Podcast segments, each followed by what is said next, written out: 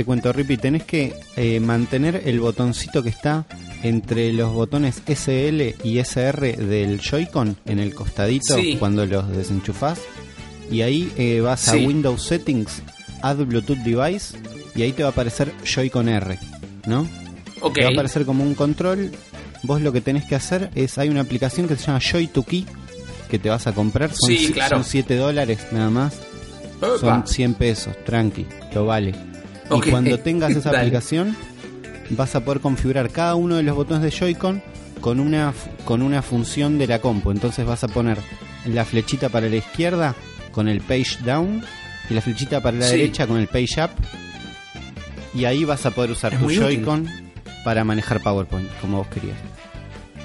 Eh, eh, pero esto me, me- me simplifica un montón de, de cosas, sobre todo cosas de trabajo, porque yo en el trabajo uso mucho PowerPoint. Usás mucho PowerPoint. Como mi día a día.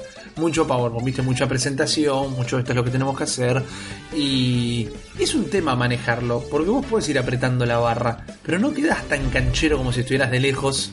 eh, con, con el control remoto y ahora directamente puedo llevar el de la Switch Yo- es como Yo creo que levantás el Joy-Con en el aire, la gente te mira y Sí. dice, ah, Rippy, el de los jueguitos. Y cuando lo tocas y cambia la pantalla, la gente es tuya. Ahí haces lo que querés. Es como eh, hechicero, van a gritar, ¿viste? Se van a. Me Sí, van a ¿quién hacer como los gatos. Sí.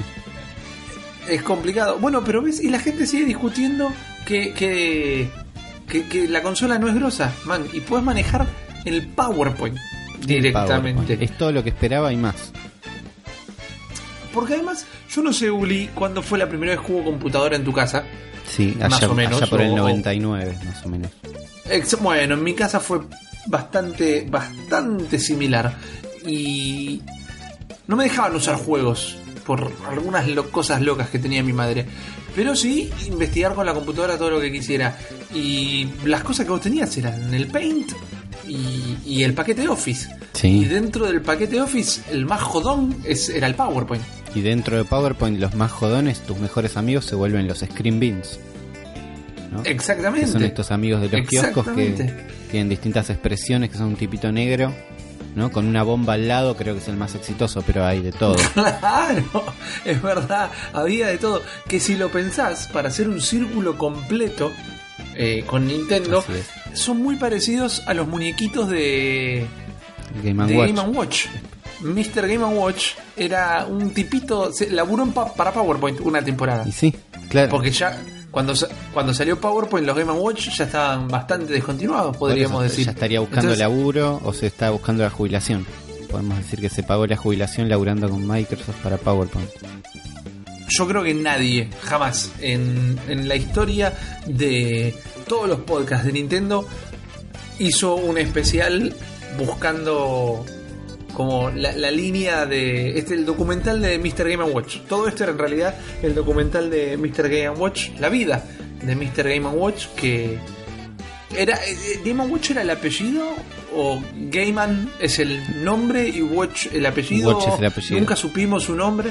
Claro, era muchos misterios, muchos misterios que revuelan alrededor de de este personaje. Muchos misterios como que también nos está faltando una parte de la Trifuerza, porque hemos perdido momentáneamente al señor Nardone. También yo, como todo hombre temeroso de la ira de Dios, voy a o no voy a hacer otra cosa que agradecer a nuestro benéfico Lanchita González por editar este podcast que ustedes están escuchando en este momento, porque tengo miedo de que me cambie la voz de nuevo o haga cosas raras, ¿viste? Jamás lo, Ahora, jamás lo, lo, lo molestaría, no, me animaría.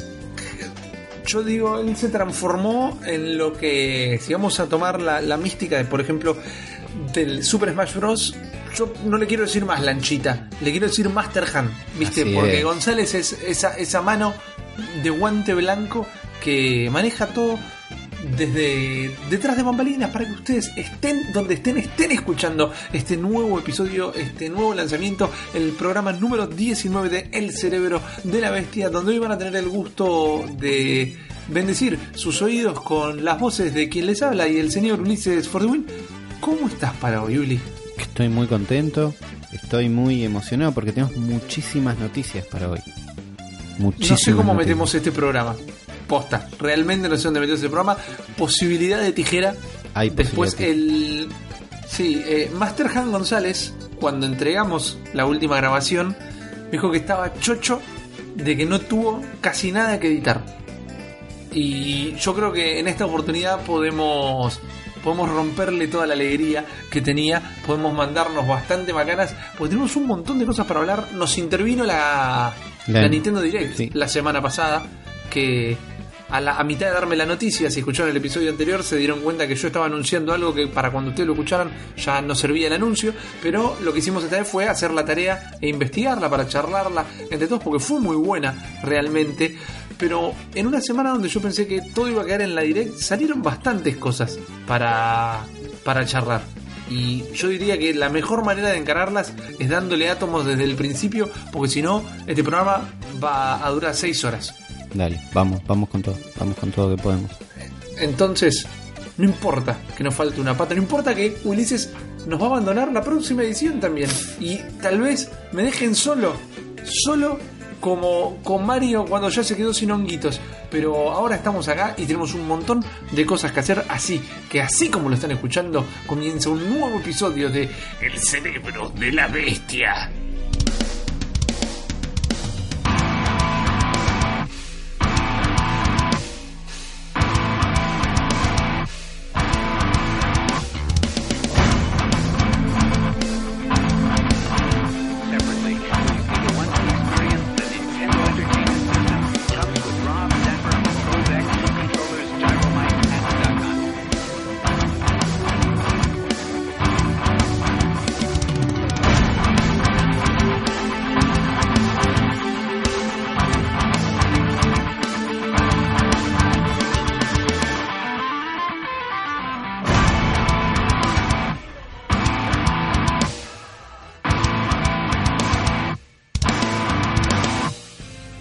Como ya se los dijimos, estamos acá en un nuevo episodio del Cerebro de la Bestia, el único podcast fundamentalista de la Gran N en toda Latinoamérica, creo. Estoy casi seguro. Casi Vamos seguro. a venderlo así. De todas maneras, sí, sí, casi seguro alcanza. Y estamos acá con el señor Ulises For the Win y yo, Rippy, quien les habla, para ver todo lo que estuvo pasando en esta última semana nintendera en nuestro calendario miyamoteano. Porque, como les veníamos diciendo, estaba lleno, lleno, lleno de cosas. Y alguna de las noticias, hoy vas a ver, Uli, te adelanto, Sí, que va a ser un episodio filosófico, es la palabra.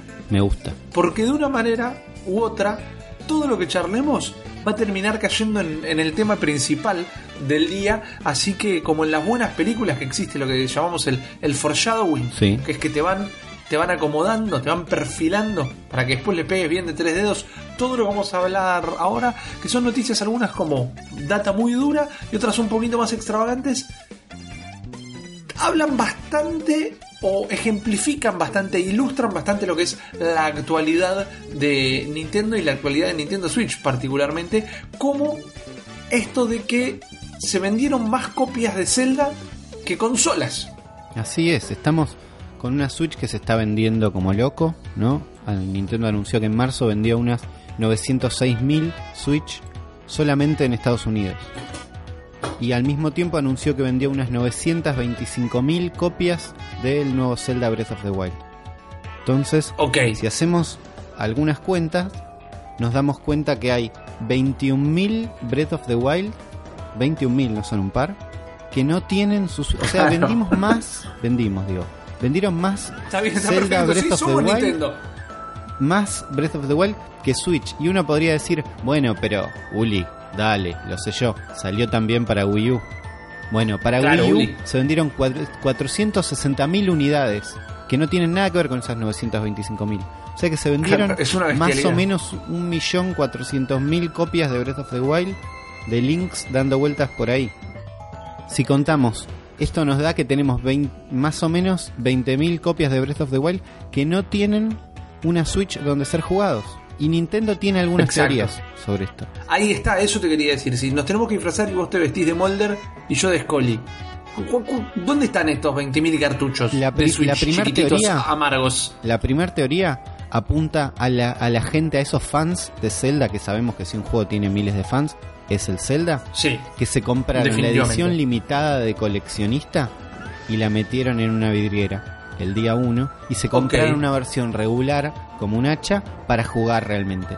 Entonces ya ahí tendríamos Bien. dos por usuario. Esa es una teoría. No sé si hay 20.000 de esos.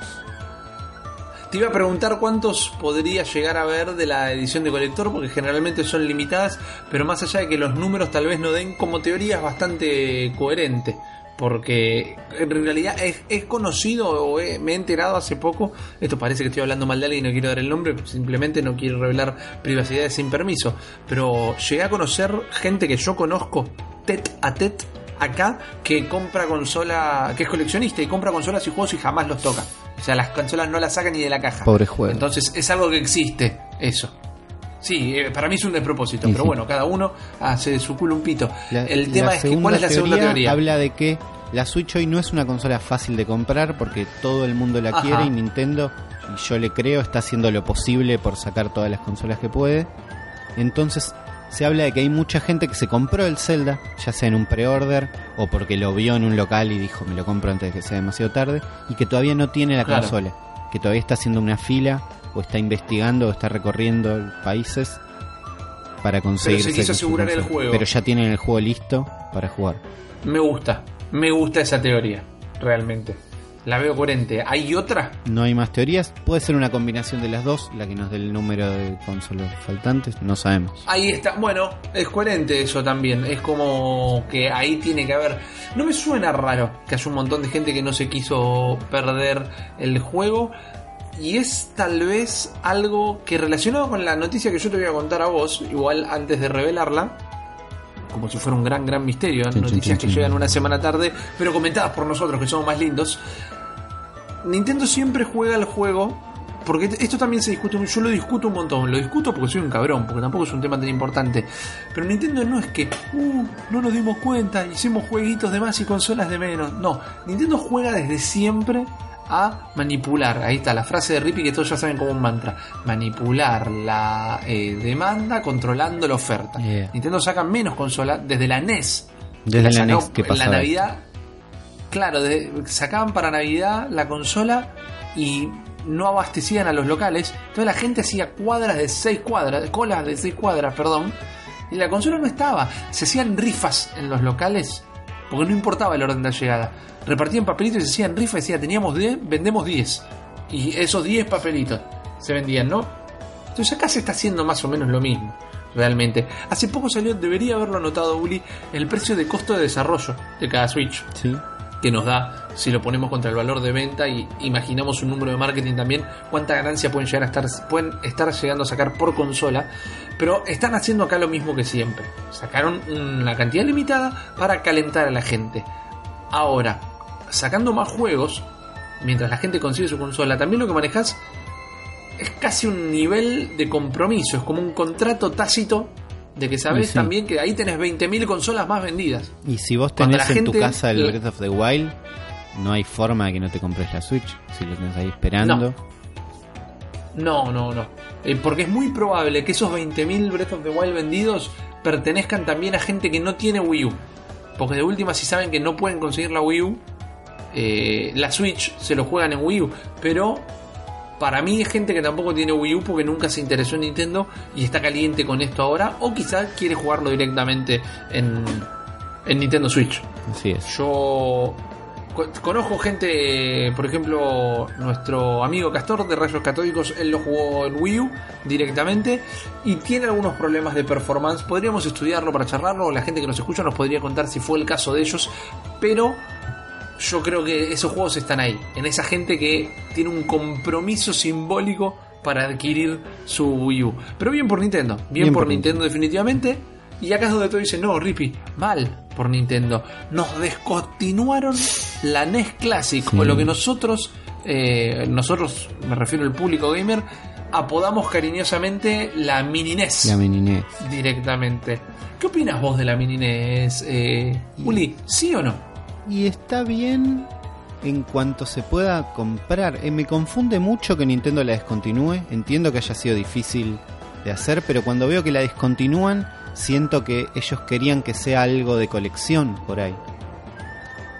Yo Bueno, Sí. eh, eso estaba dicho y, y la verdad que no muchos lo recuerdan, pero esto siempre fue algo limitado. No limitado en cantidad de consolas, sino por un periodo limitado. Tenía una fecha de vencimiento desde el principio. Ahí está. Esa es El tema pasa, claro, muchos piensan, la consideran un juguete, otros la consideran una consola. Yo estoy más del lado de que es un juguete realmente. A ver, entra en la palma de tu mano y es para tenerla enchufada en el monitor de la oficina.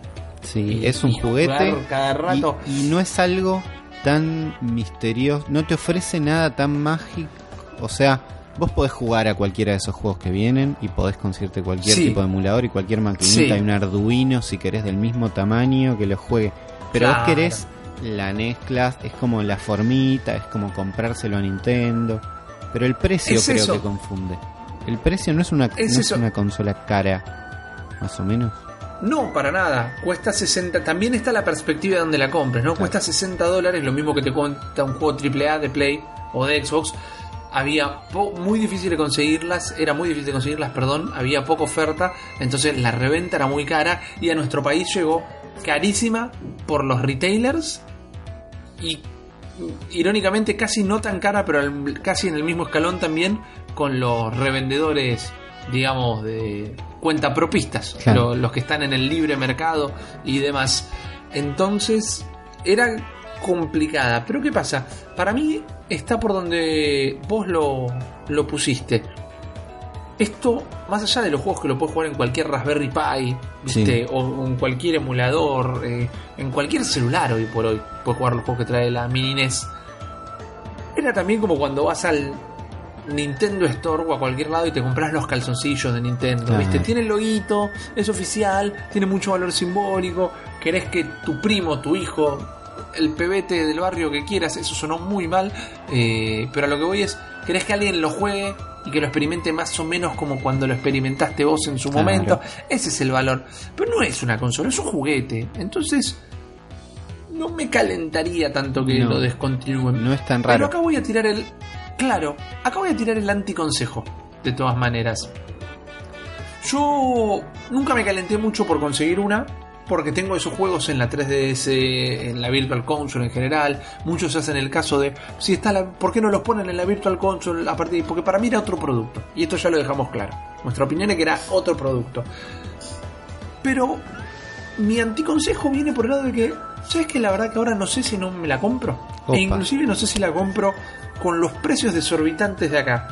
Porque yo sé que acá ir a comprarla a una cadena quizás está un tanto cara. Como cual- eh, en realidad está cara en, re- en relación directa a- al aumento de precios de cualquier videojuego. Claro. O sea, el porcentaje más caro eh, es igual al porcentaje que tiene un juego de Play en dólares en argentinos y las consolas una Xbox en dólares a peso argentino. Ese porcentaje es igual, es como un 300%, porque acá son los precios que se manejan en tecnología. Pero sé que acá la consigo. Sé que si voy a uno de esos locales la compro.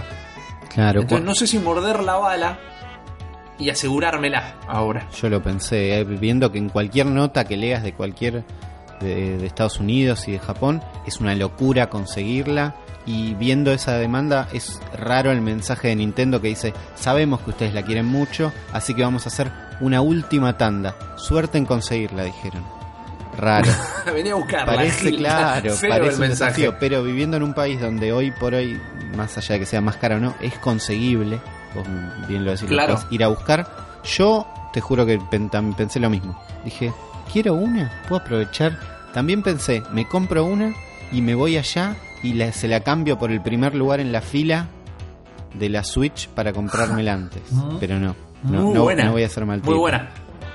Bueno, yo. No, eso es. eh, es maquiavélico prácticamente y creo que te quiero un poquito más por eso. Pero yo tampoco te voy a mentir, no sé si no digo, la guardo dos años y después la hago guita. La guardo cerrada, así en caja. Y acá esto ya, digo, che, se desvirtuó el podcast, ¿qué pasó a los botes? No, pero eh, es un objeto de colección ya. Y si se va a dejar de conseguir, a mí me duele un montón y no se me cae la plata a los bolsillos. Pero esto a todos los que nos estén escuchando, si la pueden conseguir un retailer local, no pagarla 5 lucas en una de estas páginas Todo de compra-venta porque ella es ridículo. Pero si en un retailer local la puedes sacar en cuota y ya te quedas tranquilo que la tenés, yo no sé si es tan mala. Y si la si la querés, yo te diría que la pienses y que aproveches que es conseguible. Mientras se pueda Además, hacerlo antes de que todos estén escuchando esto obviamente. y estén saliendo corriendo. ¿No? Mm. Yo diría, directamente. Porque no estamos hechos de guita nosotros. No. Pero sí hay maneras de conseguir guita a través de Nintendo. Así es, porque Nintendo anunció eh, su programa de caza recompensas de bugs para la Nintendo Switch. Se asociaron con Hacker Me One. encanta. Se asociaron con Hacker One, que es una empresa de hackers, o no de hackers, sino de gestión de hackers, que se encargan de esto. Ok. Vos tenés un sistema, ellos ya lo habían hecho con la 3DS. Tenés tu sistema y ofreces un rango de recompensas que va desde 100 dólares hasta 20 mil, dependiendo de distintos factores, de el hacker que pueda hackear tu consola, que pueda escalar en privilegios, que pueda hacerse cargo de la consola, que pueda cargar un ROM, que pueda, lo que sea que puedan hacer, Nintendo te va a decir, Sí. vos tenés esta data, vení y te van a dar una recompensa. Y no dijeron que, claramente todo esto es semi secreto, pero ya hay tres personas que reclamaron una recompensa. Para la ah, Nintendo bueno, Switch. o sea, esto ya está funcionando. Ya está funcionando, A mí sí, siempre. ¿Y se sabe cuánta cobró esta gente? no se ¿Qué- sabe, ¿Qué es- tipo de... esas sumas son secretas. Secretas. Ok. A mí siempre me hubiera encantado. eh, ¿Ser un hacker? tener las capacidades. No, bueno, al margen. Sobre todo después que vi la película Hackers con Angelina Jolie. Hermosa eh, película. Esa peli. Qué, genial película. Pero. No, tener las capacidades de hacer esto. ¿No? De, encontrar algo, de poder meter mano. Porque además. También me gusta el hacker mercenario, vamos a llamar, pero el, el hacker que trabaja en post del bien, porque esto justamente se venden o venden su talento y las vulnerabilidades que encuentran Claro. Es que el, por un precio fijo el hacker en lugar yo lo de que creo es hacer que plata. va a hacer eso, va a buscar las vulnerabilidades, no necesita el incentivo de Nintendo, lo va a hacer, va a llegar hasta el final y va a tratar de romper la Switch porque sí. Y si tiene este dato y Nintendo dice, che, por ese dato te voy a dar guita, lo va a motivar y Nintendo de alguna manera captura que estos datos no se vayan a todo el mundo y poder solucionar las vulnerabilidades antes de tiempo. Exactamente. No, allá hay gente, ya se ha hablado de gente que pudo eh, encontrar la manera de esquivar las protecciones que tiene la consola. Pero sin embargo, a ver, en este momento medio que casi no sirve de nada, porque al haber tan pocos juegos también, Claro. ya cualquier juego que le tires encima, cualquier próximo lanzamiento va a venir con los anticuerpos para saltear esto directamente. Pero no la veo. No veo tan. A ver, no sé cómo expresarlo y parece que voy a decir una boludez. Por ahora viene con precios accesibles también. Es la consola más barata del mercado. Los juegos no son tan caros. Tal vez sea porque tampoco hay tanto juego y hay mucho independiente. Pero. No me, hay, y hay mucha gente que juega pirata. Sí. No solo acá, en todo el mundo hay mucha gente que juega pirata, realmente. Y sin embargo, la veo una consola como de última, si querés piratearla, espera un toque. No te arruines tu consola. Porque viste que hay gente que también encuentra pirate- cómo piratearla y sube tutoriales a internet y demás. Y digo, si la conseguiste, no te la arruines todavía por las dudas. Sí, porque también conocimos gente mano. que pirateó su consola a otras consolas y después se quiso matar. Yo conocí gente Claro. que una Xbox con un menú horrible que dice, no, mira, al final no sé si valió la pena, no jugué tanto. Esos casos los conocemos Sí. existen. Y es muy bueno el ejemplo que das, y, y hablo con conocimiento de causa, porque más allá de que la Xbox 360 casi pirateó a morir, Sí, cuando Xbox se, se instaló de manera oficial en el país, vendieron un montón de consolas. sí. Y se, sigue ven- se siguen vendiendo ahora. Y te lo digo una vez más con conocimiento, con, con números directamente. Se siguen vendiendo. No le ganó a PlayStation, porque somos una nación PlayStation. Sí, Argentina. Va a venir el logo de Play en el, en el documento en, en holograma próximamente. Pero se vendió un montón. Y era una consola que ya la podías conseguir bien legal. Y se vendió un montón de manera legal. Entonces, además, sobre todo, sabiendo que en algún momento del año llega un retailer, o mejor dicho, una licencia oficial de Nintendo en Argentina, no le metas mano todavía, por las dudas. Cuídala. Y además, algo que siempre comentamos y que siempre pensamos, por más que entendemos la emulación como una manera de archivar la historia del gaming, soportar a tus devs y a tus desarrolladores y a tus creadores de consolas favoritos, sea cual sea, es una manera de que sigan haciendo juegos y sigan haciendo consolas. Que vos, vos, Jorgito, la piratees, no va a hacer que Nintendo quiebre. Pero paga lo que cuesta el juego, ahorra los mangos, que es lo que hace que después puedan seguir sacando juegos. Así es. Hay un, hay un caso de fin de año pasado. Hay un caso de fin de año pasado. De Nintendo atajando bien las pirateadas que fue con el Pokémon Sun and Moon. Pokémon Porque Sun el juego Moon. fue pirateado. Sí, fue pirateado muy rápido. Pero Nintendo saltó a tiempo también. Y les cortó el chorro a todos. Apa. Entonces no podían jugar online, eh, no podían hacer ciertos progresos. Y uno diría, ves, piratean el Pokémon y le sacan la comida de la boca. Eso no se hace. Pobre Pokémon Company. ¿Sabe cuánta guita hizo Pokémon Company en 2016, Ulises? ¿Cuánta guitarra, Ripi? 3.3 billones de dólares. Billones de dólares. Son un montón de ceros. Punto tres, eh, man, son como Hace cuentas Eh, con los dedos. nueve.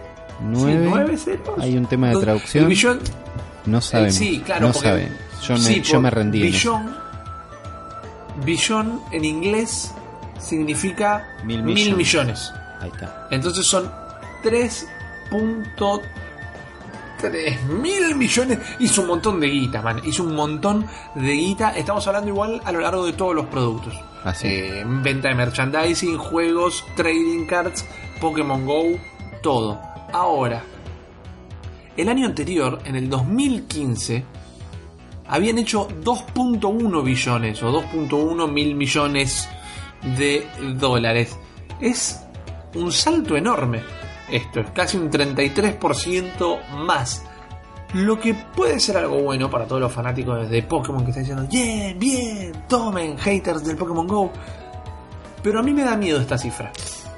¿Por qué? Porque creo que si con todo lo que tienen, con los juegos de 3DS y con las trading cards y los ositos de peluche de Pikachu y demás, hacen 3.3 billones de dólares en un año, no sé cuánto se van a apurar en sacar un Pokémon para la Switch. Como que no, ne- Por otro no lado, necesitan podemos- la guita. ¿Por eso decís? Por, de- por decirlo de alguna manera, por otro lado podemos asegurar que un Pokémon en la Switch sería un vende consolas. Que Nintendo también está interesada en vender consolas. Pero es un número que me da a pensar en que se pueden llegar a tomar las cosas con un poco más de calma, por decirlo de alguna manera. Entonces yo sería precavido con esto. La semana pasada vos mismo nos contaste que al Pokémon Go le sigue yendo re bien, en sigue realidad, yendo más bien. allá de la merma que tuvo. Sí. Entonces, habríamos o podríamos decir que no hay ni que preocuparse, pero tranquilos todavía los fanáticos de Pokémon, porque es increíble que 20 años después eh, la franquicia esté tan bien cuidada, realmente. Y esto es algo de Nintendo, ¿eh? Esto es algo que hace bien Nintendo. De lo mismo podemos hablar de Zelda, de Mario.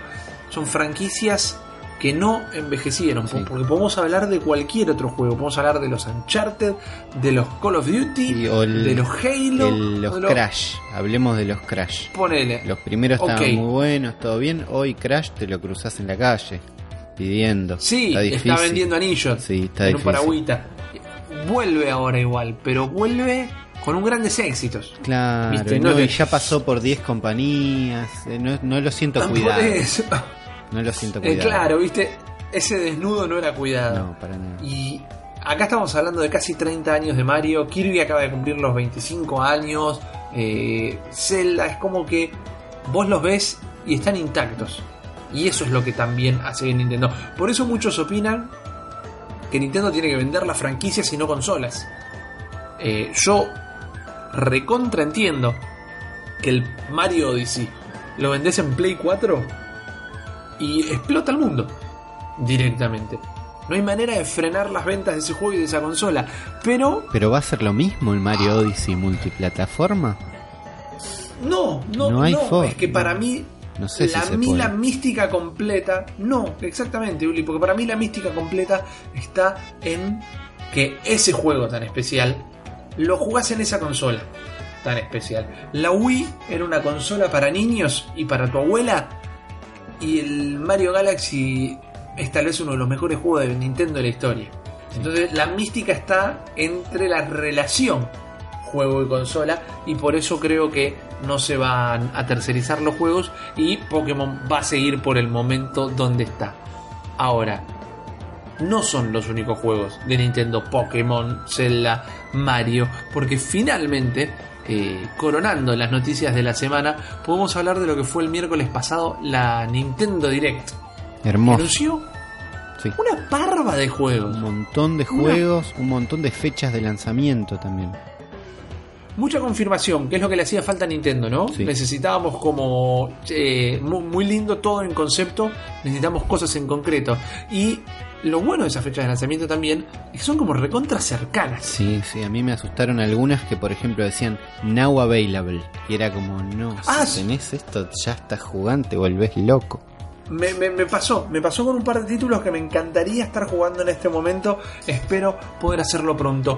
Se hablaron de cosas de hardware y se hablaron de cosas de software. O sea, se hablaron de juegos y de consolas. Se habló de 3DS y se habló de Switch. Se habló de amigos también. Que yo quiero decirte que me acabo de hacer amigo.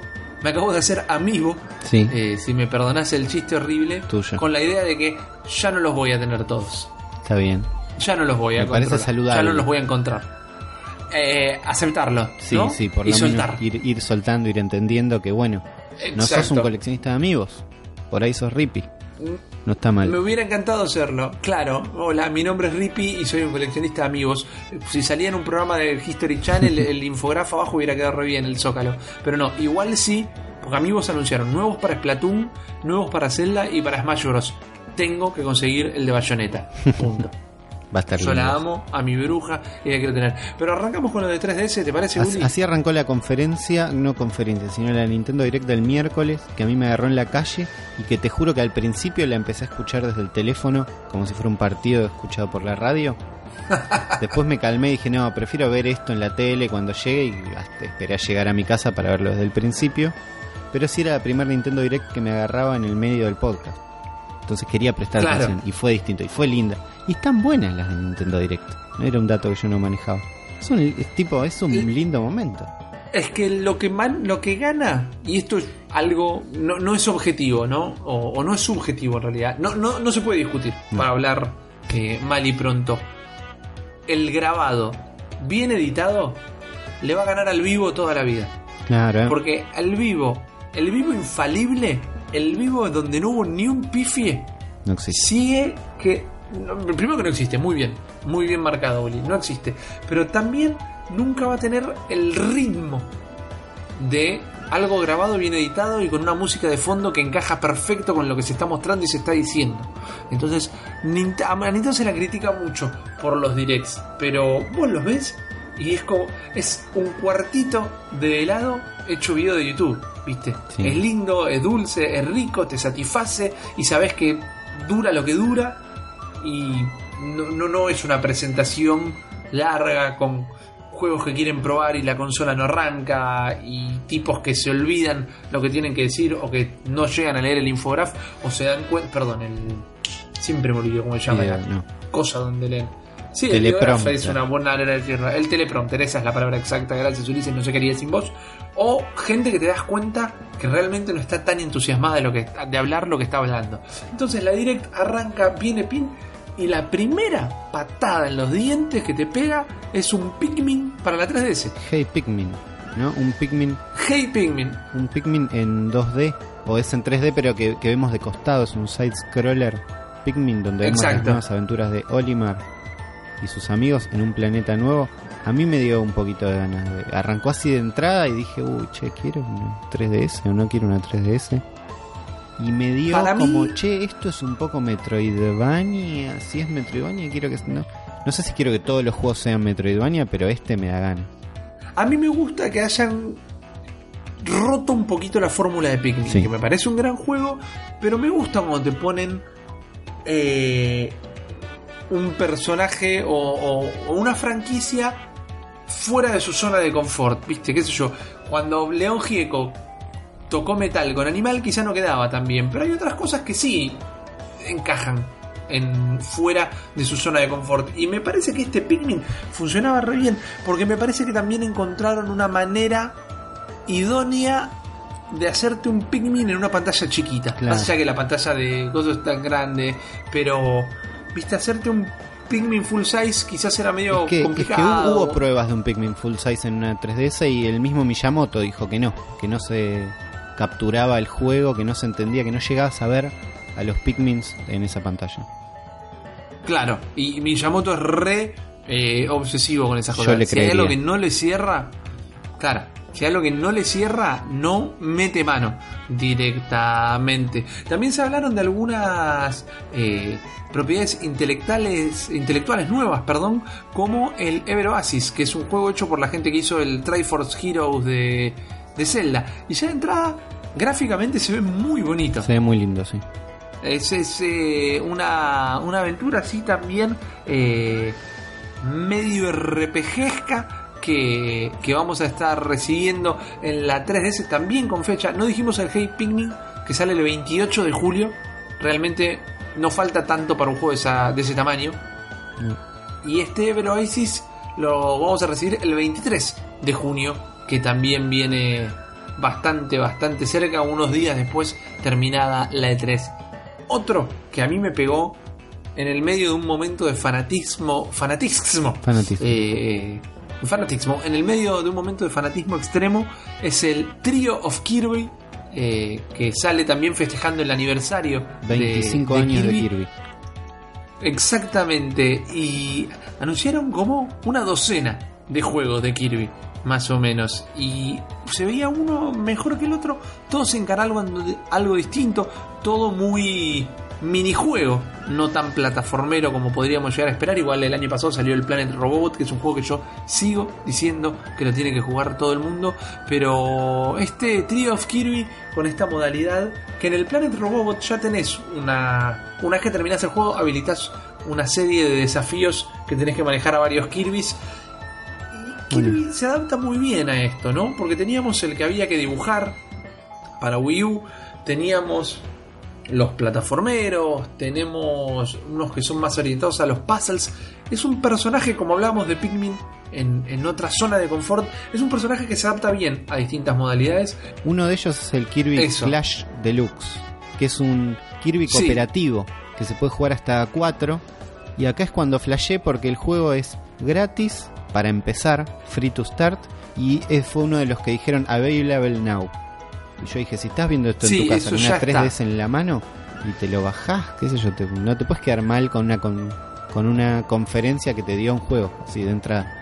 Exactamente, y es una modalidad muy celular, ¿no? Una, una Free modalidad to start que... es más parecido al, claro, al Mario Run. Onda, podés empezar cuando quieras y si lo querés de verdad, después te lo compras. Además es bastante celularoide desde el punto que tiene como un montón de ítems a coleccionar y armas que podés conseguir y demás, pero creo que acá gana el, el factor multiplayer. Sí, De sí, una. De entrada La verdad que se... el cooperativismo. Sí, sí. Se ve muy bien y ya estaba para bajar. Después está el Kirby Blowout Blast, que es otro así un tanto más de puzzle de plataforma, por decirlo de alguna manera. Y yo les repito, yo creo que Kirby entra, no para los nindenteros de ley, pero yo creo que Kirby entra en ese catálogo de juegos que no jugó todo el mundo. Como que todo el mundo conoce a Kirby, pero no todo el mundo lo jugó. Porque acá no se conseguían, por ejemplo, para el Family. Yo nunca vi, yo, me nunca enteré vi un. Kirby. Chinoca. Sí. Exactamente. Entonces, si nunca jugaron Kirby, denle una oportunidad. Creo que en la Virtual Console están todos los de Game Boy y NES. Y prueben los demás. Prueben el Planet Robot. Jueguen Kirby. Porque para mí es una franquicia que los puede llegar a sorprender un montón. Otro título que anunciaron para 3DS es el Monster Hunter Stories. Que lo que está haciendo en realidad es llegar a, a Occidente. Claro, el juego ya existía en Japón, acompañado de un anime que sale en la tele, donde dicen que Ajá. el anime es, funciona muy bien como un Monster Hunter de entrada y te explica mucho más del juego de lo que uno cree. Te explica debilidades de los monstruos, diferentes Ah, ataques, como que vos ves el, el anime y te quedas loco.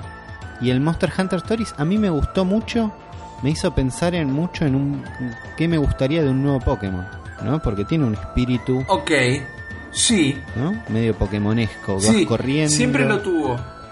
Pero un toque más hardcore, ¿no? Y algo que pasaba, por ejemplo, es que es muy difícil meterte en el mundo de Monster Hunter. Yo intenté jugar uno de 3DS y no entendía nada porque justamente el juego explica todo poco. Entonces en este, que es un RPG más accesible, la verdad que puede ser una buena puerta de entrada para, para todo lo que le tienen miedo a los Monster Hunter como yo, por ejemplo. Algo completamente opuesto es lo que va a ser Mitopía, porque en realidad es casi como la glorificación de un minigame o esto de elevar a un estatus de juego puro y duro algo que era una función interna de la 3DS donde ya tenías unos jueguitos tipo de, de RPG de acción. No de acción, perdón, pero de, de- de ataque por turnos y demás, con los Mi que te ibas cruzando y la Mi Plaza y demás. Acá lo transformaron en un juego directamente y no te voy a mentir, Uli, no voy a salir corriendo a jugarlo, pero mentiría si digo que no se ve interesante de modos. Se ve interesante. A mí lo que más me llamó la atención es cómo el juego lo estaba presentado con todos los mis de personajes de Nintendo. Lo Claro. tienen preparado, lo prepararon para esto. Es que ese es el encanto bobo, pero recontra funcional que tiene. ¿No? Es como. Nosotros no estamos muy acostumbrados acá tampoco a salir con la 3DS a la calle. Tal vez, yo sé que mucha gente lo hace, yo lo hago. Pero no, no te cruzás con otra gente y, justa, y se te hacen amigos, justamente, que es la función de, de los Mi con el Street Pass. Que te cruzás con otro que tiene la 3DS y después cuando la volvés a abrir dice, eh, te cruzaste con Carlitos y se te agrega a tu lista de amigos. Entonces no es probable que, que la tengamos tan tan asimilado jugar con Mitopia. Yo tengo muchos amigos con 3DS, como vos lo has dicho, entonces sabes que tenés un grupito, pero esto elevado a mayor cantidad de juegos puede, puede llegar a ser entretenido. Repito, igual no es el primero que voy a salir a, a comprar. Después está algo que me pareció muy interesante, muy interesante, que es el RPG Maker Fest. Sí, es un eh, juego que te permite crear distintos RPGs. ¿no? Exactamente. Que está llegando, también es un juego que existía en Japón y que en, este- en esta versión Maker Fest es la que llega a Occidente. ¿Occidente? Sí, Occidente. por ahora. Eh, hasta que se inviertan los polos. El Mario Maker ya funcionó. Esto es algo un poquito más profundo. No es un Game Maker esto, pero las funciones están. Jugarlas con el mouse eh, y, perdón, con el stylus va a ser muy cómodo. Te estoy pidiendo uno de estos para Switch, de todas maneras. Quizás acá Sí. es mojar la puntita y ver si, si la gente está interesada en Occidente, pero yo lo que más ganas tengo de esto, no solo de armar un RPG, que es algo que siempre tuve bastantes ganas, porque me gusta mucho el estilo de Final Fantasy viejito, quiero jugar RPGs que haga la gente. Bueno, algo maravilloso, lo que más me gustó es eso, que va a haber un RPG Maker Player Claro, que va a ser gratuito. ahí, ahí, ahí, la- ahí ganaste todo. Esa es buena. Ahí porque ahí yo ya todo. voy a poder jugar juegos hechos por otro sin, sin necesidad de que me meta en esto y por ahí lo veo y me gusta y me lo compro. Claro, Es- eso me gustó mucho. pero por ejemplo, yo por- jamás hice un nivel de Mario Maker, pero juego un montón. Porque me Claro. gustan las locuras que hace la gente. Y me gusta mirar. Yo no soy de mirar muchos gameplays. Por más que. No, no sé, será porque en casa de Herrero cuchillo de palo. Pero no me siento a ver cómo juega otra gente. Pero sentarme a ver las locuras que hacen con Mario Maker y cómo lo juegan, cómo pasan esos niveles imposibles, me vuelve loco. Es algo casi de meditación. Es como que entro en un estado omega viendo la gente que hace niveles imposibles sin perder ninguna vida. Y acá, en un nivel un tanto más complicado, porque no es lo mismo un plataformero que un RPG, se pueden llegar a descubrir joyas. Ojalá que salga gente laburando de esto. O gente que... Bueno. o claro, o gente que descubra el bichito de, de hacer juegos. Me parece que es el mejor escenario para el RPG Maker. Juego que contrasta por completo con Bye Bye Box Boy. Es Un plataformero Sí, loco. un indie raro, viste, no, no se me ocurre más allá de decir esto de plataformero loco, indie raro, medio pintoresco, pero medio simplón, es tal vez el juego que más me pasó por encima. Que, que, que menos me interesó. es una trilogía. Este, el Bye Bye Box Boy viene a cerrar la Sí. trilogía. Y también, raro, me da un poco de ganas de jugarlo si me lo regalás. Que- entra claro. en esa categoría. Sí, que, que venga gratis en algún programa de recompensas y demás. Uno que sí me dieron ganas de jugar, que tengo ganas de jugar hace tiempo y nunca me animé, y ahora puede que llegue a hacerlo, es el Yokai Watch 2 Psychic Specters. Es un juego que en Japón la destroza, la rompe toda, el anime también la está destrozando, pero en Occidente no vendió tanto. Y sin embargo, esta vez me interesó esta versión, perdón por si lo cuento un poquito mal, pero es como el juego que ya salió con algunos agregados. No es que es un juego completamente nuevo. Y no solo mete partes nuevas en la historia, sino que mete un par de mecánicas nuevas en un juego que es bastante pokémonesco, por decirlo de alguna manera. Es un RPG en el mismo estilo, pero agrega eh, modo cooperativo también, más allá de la- las partes de batalla. Es un juego que si tuviera tiempo, o quienes ustedes están escuchando, si tienen tiempo y no están metiéndose muy de lleno en otro juego, es un juego que me parece que da para empezar a explorarlo, ¿no? Interiorizar la, la mitología y todo lo nuevo que traiga. ¿Decís que podés arrancar por un Yokai Watch 2? Yo creo que no es tan relevante por cuál arrancás. No es tan relevante. No, no Está me bien. parece que haya. Y además, en todo caso, es el 2. Si te dan ganas de volver, tenés que volver uno solo. Y no tan 200 grave. títulos, claro, exactamente. Y uno de los últimos títulos en, en anunciarse para 3DS, que llega a Europa, no sé si llega a, a Occidente, pero a mí estos juegos me encantan. Es el Dr. Kawishima Devilish Brain Training Can You Stay Focused. ¿Qué es esto de los Brain Age? Los que te hacen los juegos de sumar y eh, lo, lo que se llama como Brain Training, ¿no? Para, para que no te agarre el Alzheimer rápido. Haces cuentas. Claro, juegos muy populares en Japón. Sí, totalmente. Los memotes, todo ese tipo de cosas que en la, en la DS eh, salieron a patadas. Lo- los Brain Training Center y demás. Este es como el- el último del espectro, el más difícil. Tiene un poquito de joda metido, tiene el humor que suelen manejar estos títulos. Pero es uno de esos también que si te lo encuentro en, en una batea de descuentos, te lo pongo porque es un juego muy interesante. Me iba a adelantar algo, ya lo, lo voy a comentar un poquito más adelante. Pero para mí es un juego que sigue funcionando. Es un juego que está apuntado también a los usuarios más viejos de 3DS. Porque hay mucha gente adulta en Japón. Y cuando te digo adulta, te digo de la tercera edad en realidad. Que juega eh, mucho 3DS y juega mucho este tipo de juegos. Realmente, así que me parece perfecto que cuando todos ya estaban vaticinando que se iba a dejar morir a la 3DS. De repente nosotros acabamos de hablar de 1, 2, 3, 4, 5, 6, 7, 8, 9 juegos para todo tipo de jugador, para todas las edades, para los amantes de géneros muy diversos. Así que si ya estabas mirándola con bronca tu 3DS porque no te podías comprar una Switch, No. me parece que tiene un año espectacular. Y todos estos juegos se anunciaron Sí, sí, a- se vienen muchos juegos. Claro, se anunciaron hasta julio. O sea que no sabemos qué va a pasar la segunda mitad del año y todavía falta el E3. Son un montón de juegos, yo estaría re contento. Pero después vinieron todos los lanzamientos de Switch. ¿Qué pasó por Switch? Que no son pocos. Arrancamos primero con eh, ofreciéndonos el dock eh, alternativo. Si Sí. vos tenés una Switch y te querés comprar otro dock para tenerla en tu otra tele o en la oficina o en el baño, si tenés una tele en el baño, Ok. podés comprarte un dock extra. Yo pensé que esto ya se vendía. Creo que todo el mundo pensó lo mismo, pero llegan el 19 de mayo a Norteamérica. Claro, estaban anunciados, pero creo que todavía no, no tenían la fecha de venta. Es, es caro, ¿no? Porque cuestan Es 90 caro. dólares. Es casi un Sí, tercio de la consola. Un tercio de la consola. Exacto. Espectacular. y no me lo veo usando.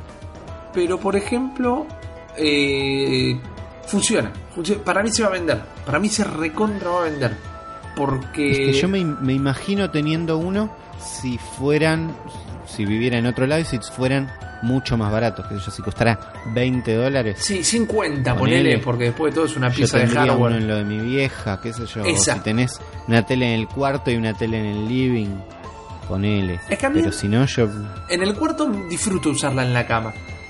La Switch. sí, debe ser lindo. Ayer Ayer encontré la Master Sword en el Zelda, Ulises, y fue una de las mejores cosas que hice el año. Me muero. Pero tirado en la cama, con la consola bien pegadita a la cara, me funciona. Pero yo pensé lo mismo, dejo una en la casa de mis viejos. Claro. Para cuando a saber. no van a tener una Switch, pero Claro. cuando vos vayas querés usarles la tele. Claro, y no querés hablar con tus viejos. Entonces te colgás ahí con la Switch. Para mí, recontra funciona, pero el precio es caro, realmente. ¿Qué más anunciaron? Y después arrancaron los, los grandes lanzamientos. Arrancaron por ARMS. Por Sí. presentarnos una fecha de salida de ARMS que va a ser el 16 de junio. Y con una, una- una gran parte de la Direct se basó directamente en ARMS. Sí. Arrancamos con un, un chaboncito llamado Biff, un presentador. Sí, ese con bichito un- como con el nudo en la cabeza. Sí, que tiene un puño en la cabeza y, que- y es un presentador de boxeo clásico. A mí me cayó muy bien el chabón. Sí, ah, te quería preguntar eso, haciendo una pequeña pausa tal vez, porque lo hemos discutido mucho con Juan, lo hemos discutido, discutido mucho, perdón, con Master Han González. ¿Cuál es tu opinión de Lams? ¿Qué te genera a vos? Bueno, yo arranqué esta direct eh, con ganas de ver más del otro, el otro gran título que era eh, Splatoon 2, y dije, bueno, y vemos un poquito de ARMS. Y terminé cebado con ARMS. Me, me gustó mucho lo que mostraron, me lo vendió un poquito más. Me olvidé por momentos que es un juego que se juega con movimiento.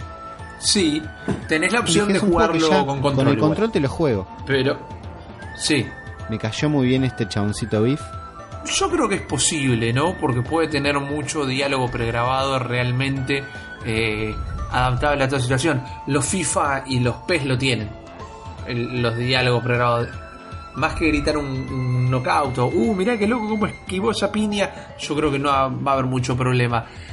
Yo tenía muchas ganas del juego, a mí me parece que funciona, a mí me parece que inclusive yo lo voy a jugar de dorapa frente a la tele, con los Joy-Cons en la mano, porque para mí se juega así, pero me parecía un tanto complejo y a su vez sin muchas variantes. Pero en esta direct se mostraron un montón de variantes, como que podés ir destrabando distintos tipos de guantes con daño elemental, como el guante de hielo, el guante de fuego, el guante bomba, todo lo que sea, y inclusive los puedes combinar. Te puedes poner un guante de fuego y otro guante de hielo.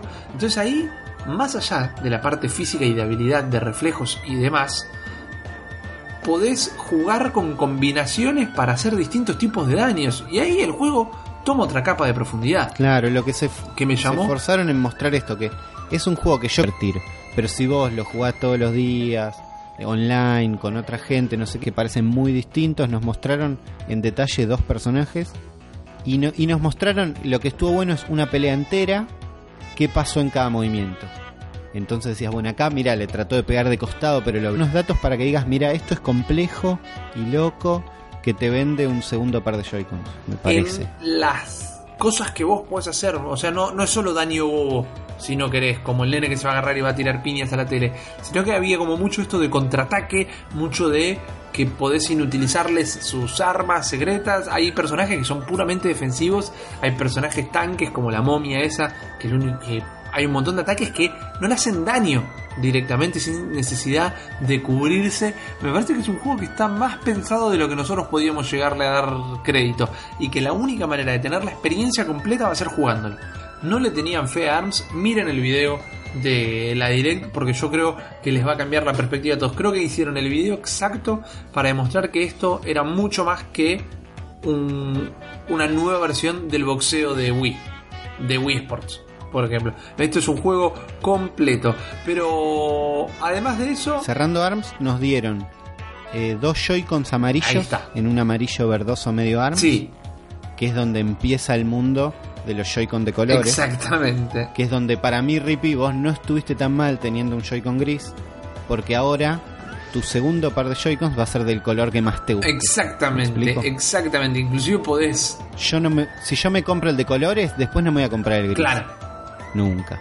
Me voy a comprar el verde, no sé, vas viendo. Pero si vos te tenés el gris, decís, bueno, ahora quiero, y para mí, con Splatoon 2 van a salir otro par de Joy-Con de colores. Vamos a ver de esto por todos lados. Por eso, yo, yo lo hice totalmente consciente, ¿no?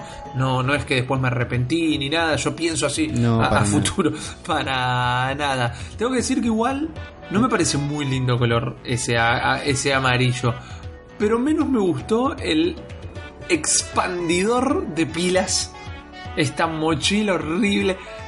Eso es típico de Nintendo. Si Nintendo fuera un signo del zodíaco, acá es cuando decís típico de Nintendo. Porque siempre terminan enchufándote algo en los controles. Como en la 64 que le metías el, el Rumble Pack. Como todas las consolas a donde eh, podías o expandirle la cantidad de, palanquitas y botones o enchufarla a otra consola eh, por más que no tuvieras los puertos. Es como siempre tienen algo para venderte inmediatamente. Y esto habla mal de ellos para mí. Porque hace un mes y medio está la consola en venta. Tenés que hacer fuerte el punto de que los controles se bancan la batería. Aun cuando no lo hacen, vos tenés que contaminar, vos tenés que comunicar que. Mirá el furcio que tuve y dije contaminar. Vos tenés que comunicar que está copado el control así como viene. Y si querés, lánzamelo al año. Esto. Pero bueno, aparentemente hay una necesidad. Casualmente sacaron estas dos mochilitas para Joy-Cons que te dejan hacer de todo dándole más batería a una parte de la Switch Sí, que creo es la que menos lo necesita porque Claro. los Joy-Con toda la Switch sí, sí, sí, sí, totalmente. No, no era algo, era algo que yo hubiera dejado por fuera. Pero igual hablemos cuando tengamos un número de ventas. Por ejemplo. Porque me parece que esto va a ser. Es, es, es como una, un cuchillo al cuello, ¿no? No está copado, pero medio como que vas a tener que terminar negociando. Como que. Eso es lo que llega a pasar. Me parece que hace falta que salgan más juegos para que nos hagan exprimir esta modalidad como el ARMS para que veamos cuánto lo necesitamos y si tenemos que comernos nuestras propias palabras o no. Un juego que me sorprendió un montón porque es un juego que, la, que, el- que todo el mundo jugó bastante y habría que ver cuánto se sigue jugando es el Payday 2. Realmente a mí también me, sorprend- me sorprendió mucho ese juego no me lo esperaba para nada. No me lo esperaba para nada. Yo lo he jugado, me he divertido. Eh, Son estos juegos que tenés que tener como un grupo de amigos que lo juegue seguido, como para mejorar. Y en single player no es tan divertido.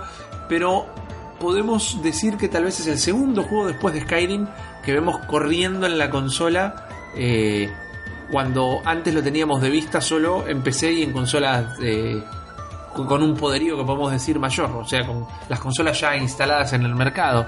No me esperaba realmente ese tipo de juego, pero es un juego que está muy en la filosofía del cooperativo. Y la Switch es una consola cooperativa. Es una consola que claro tiene nos vamos a poder sentar vos al lado mío y con Juan y hacer el haste, hacer el golpe, pudiendo hablar entre nosotros en la misma habitación, cada uno mirando su consola. Para mí eso funciona un montón. Eso va, va a estar muy bueno y además es uno de estos juegos que para mí da el ejemplo de, mira, en Switch podés tener esto y para que los demás desarrolladores se vayan acercando, Sí. vayan saliendo a una cueva ahí sin miedo y decir, mira el Payday 2 que ya salió hace un rato, está vendiendo un montón y les está yendo bien, la gente está contenta. Por ahí quieren nuestro juego ahí. Claro, Porque la Nintendo Switch quiere un Payday 2 y quiere un Skyrim y quiere que los juegos vengan. ¿no? Sí. No, no- no es todo, todo ARMS, todo Platoon. y, y tiene mucho sentido eh, con la filosofía de la consola. También, algo que voy a expandir un poquito después. Saltando este gran anuncio, para mí es un gran anuncio, es un juego que yo empecé no hubiera jugado por más que lo hice, lo hice por trabajo, realmente, ustedes saben, yo reviso juegos y demás. Eh, acá sí me veo jugándolo. Ok, por fundamentalista Nintendo Claro. puede ser, pero para mí toma otra mística en esta consola. Realmente. Después anunciaron el Fate Stella de Umbral Star, que es con up me- bastante animesco, por decirlo de una manera, mu- mucha lolita. Hay, hay raro. Eh, es sí. extraño, es algo que se me escapa por todos lados, pero si les copa, esto ya sale, es el 21 de julio, el 25 de julio en Occidente, lo pueden, igual recuerden que la Switch es eh, multiregión, así que si consiguen el europeo que sale el 21, es un juego que les calienta mucho, lo pueden conseguir antes, lo mismo que el Senran Kagura Game, que es es como un simulador de cita. Es el juego más raro que va a haber en la Switch, al menos en este primer año. Realmente. Porque es un juego de estos de que tenés que levantarte gente, pero vas a poder tener lo que nunca tuvo en otras consolas, que es el, el HD Rumble. Entonces vas a poder tener sensaciones cuando hables con las minitas. Es raro, es algo completamente japo. Es algo completamente Es raro, mirá, para... es, no sé si viste el video que presentaron, que usaron para presentar este juego en la Nintendo Direct de Japón, porque las Nintendo Direct tienen una versión para Estados Unidos, una para Europa y una para Japón. Ajá. Y presentaron un video que te voy a pasar un link en este momento. Ya, mándamelo, lo quiero. Ahí, Ay, ahí, ahí lo tenés. eh, Escuché ese enter viendo en furioso. el dock. Ah, en el doc lo estoy viendo, ok. Fantástico. Está bien. Me pasaste un video. Sí, este video está en japonés, con lo cual no, no sabemos qué dicen, Ajá. no sabemos de qué juego están hablando, pero ayúdame a describir lo que está pasando. este Perfecto. Vemos un, Ahí sí. un, un japonés, sí, que nos presenta a una chica con los brazos cruzados, una colegiala. Sí, los brazos en paralelo, diría, ¿no? cruzados. Uno al lado del otro. Sí, Este japonés está hablando de este juego que vos sabes. tiene Sí. cara de que no durmió hace un mes más o menos. Está con una campera Estuvo todo el puesta. tiempo. Es raro. ¿Qué sigue? Saca dos Joy-Con de los bolsillos y después vemos una imagen en slow motion de unos flanes cayendo sobre un No, para, para, platito. para. Un, pl- un flan que cae sobre un ¿Qué? platito y lo sacuden para ver como la elasticidad del flan. Y después vemos gente con bata de laboratorio que tiene en las manos Joy-Cons y, y bumbuchas llenas de agua. Yo no sé qué está diciendo el audio, no sé si están hablando de las cualidades del HD Rumble, si están hablando de sensor de movimiento, No, para. cómo van a hacer que este juego sea más inmersivo. Lo describí mal encima. Porque la parte de las bombuchas, que claramente no son. bu- Bueno, sí son bombuchas, tienen el nudito y todo. En una mano, con una mano están como apretando la bombucha, como sintiendo, ¿no? Y en la otra están haciendo el mismo movimiento con un Joy-Con. A ver, este juego nos está diciendo que vamos a poder toquetear a las chicas en pantalla. Yo creo que por lo menos investigaron la posibilidad en un laboratorio. Sí, porque tenían batas de laboratorio. Inclusive el, el video termina con el japonesito este haciendo como que está apretando cosas imaginarias en el aire, pero con sus dos manos a la misma altura. Prácticamente, chicos, es un juego de manosear eh, chicas de anime. Así, es eso. El Zen Rancagura es directamente eso. A ver, nuestra labor periodística es probarlo. Y sí, Me, me parece que sería hipócrita de nuestra parte no hacerlo, realmente. Pero raro. Raro, Raro. por todos lados. Increíble. Algo que lo voy a saltear, lo, lo voy a dejar para el final, porque me parece un, un gran broche de oro. Namco anunció el Namco Museum, que es un compendio de juegos. Sí. Trae como siete gálagas y, y que son Sí. demasiado gálagas para una sola compilación. Namco, si me lo permitís. Pero trae un par de juegos interesantes realmente, todo muy old school. sí. Mi- La única interesante ahí para mí es que muchos juegos tienen modalidad vertical, con lo cual aprovecharían que la Switch es una consola que se desarma Ajá. Para que pongas la pantalla vertical y juegues algunos de estos juegos que eran arcade, Exacto. que usaban una pantalla vertical originalmente para que los juegues así. Es lo único que me parece rescatable. Me- sí, sí, no es algo que yo tuviera realmente. Me parece que un juego que tendría que ser un poco más barata, barato realmente. Pero me copan un par de los juegos. Por ejemplo, tiene el Pac-Man, el Galaga, el Splatterhouse. Me, me copa que tenga el Splatterhouse realmente. El Rolling Thunder, el Sky Kid y Tank Force. Que Tank Force encima trae editor de niveles o eh, cooperativo también, perdón. Trae cooperativo.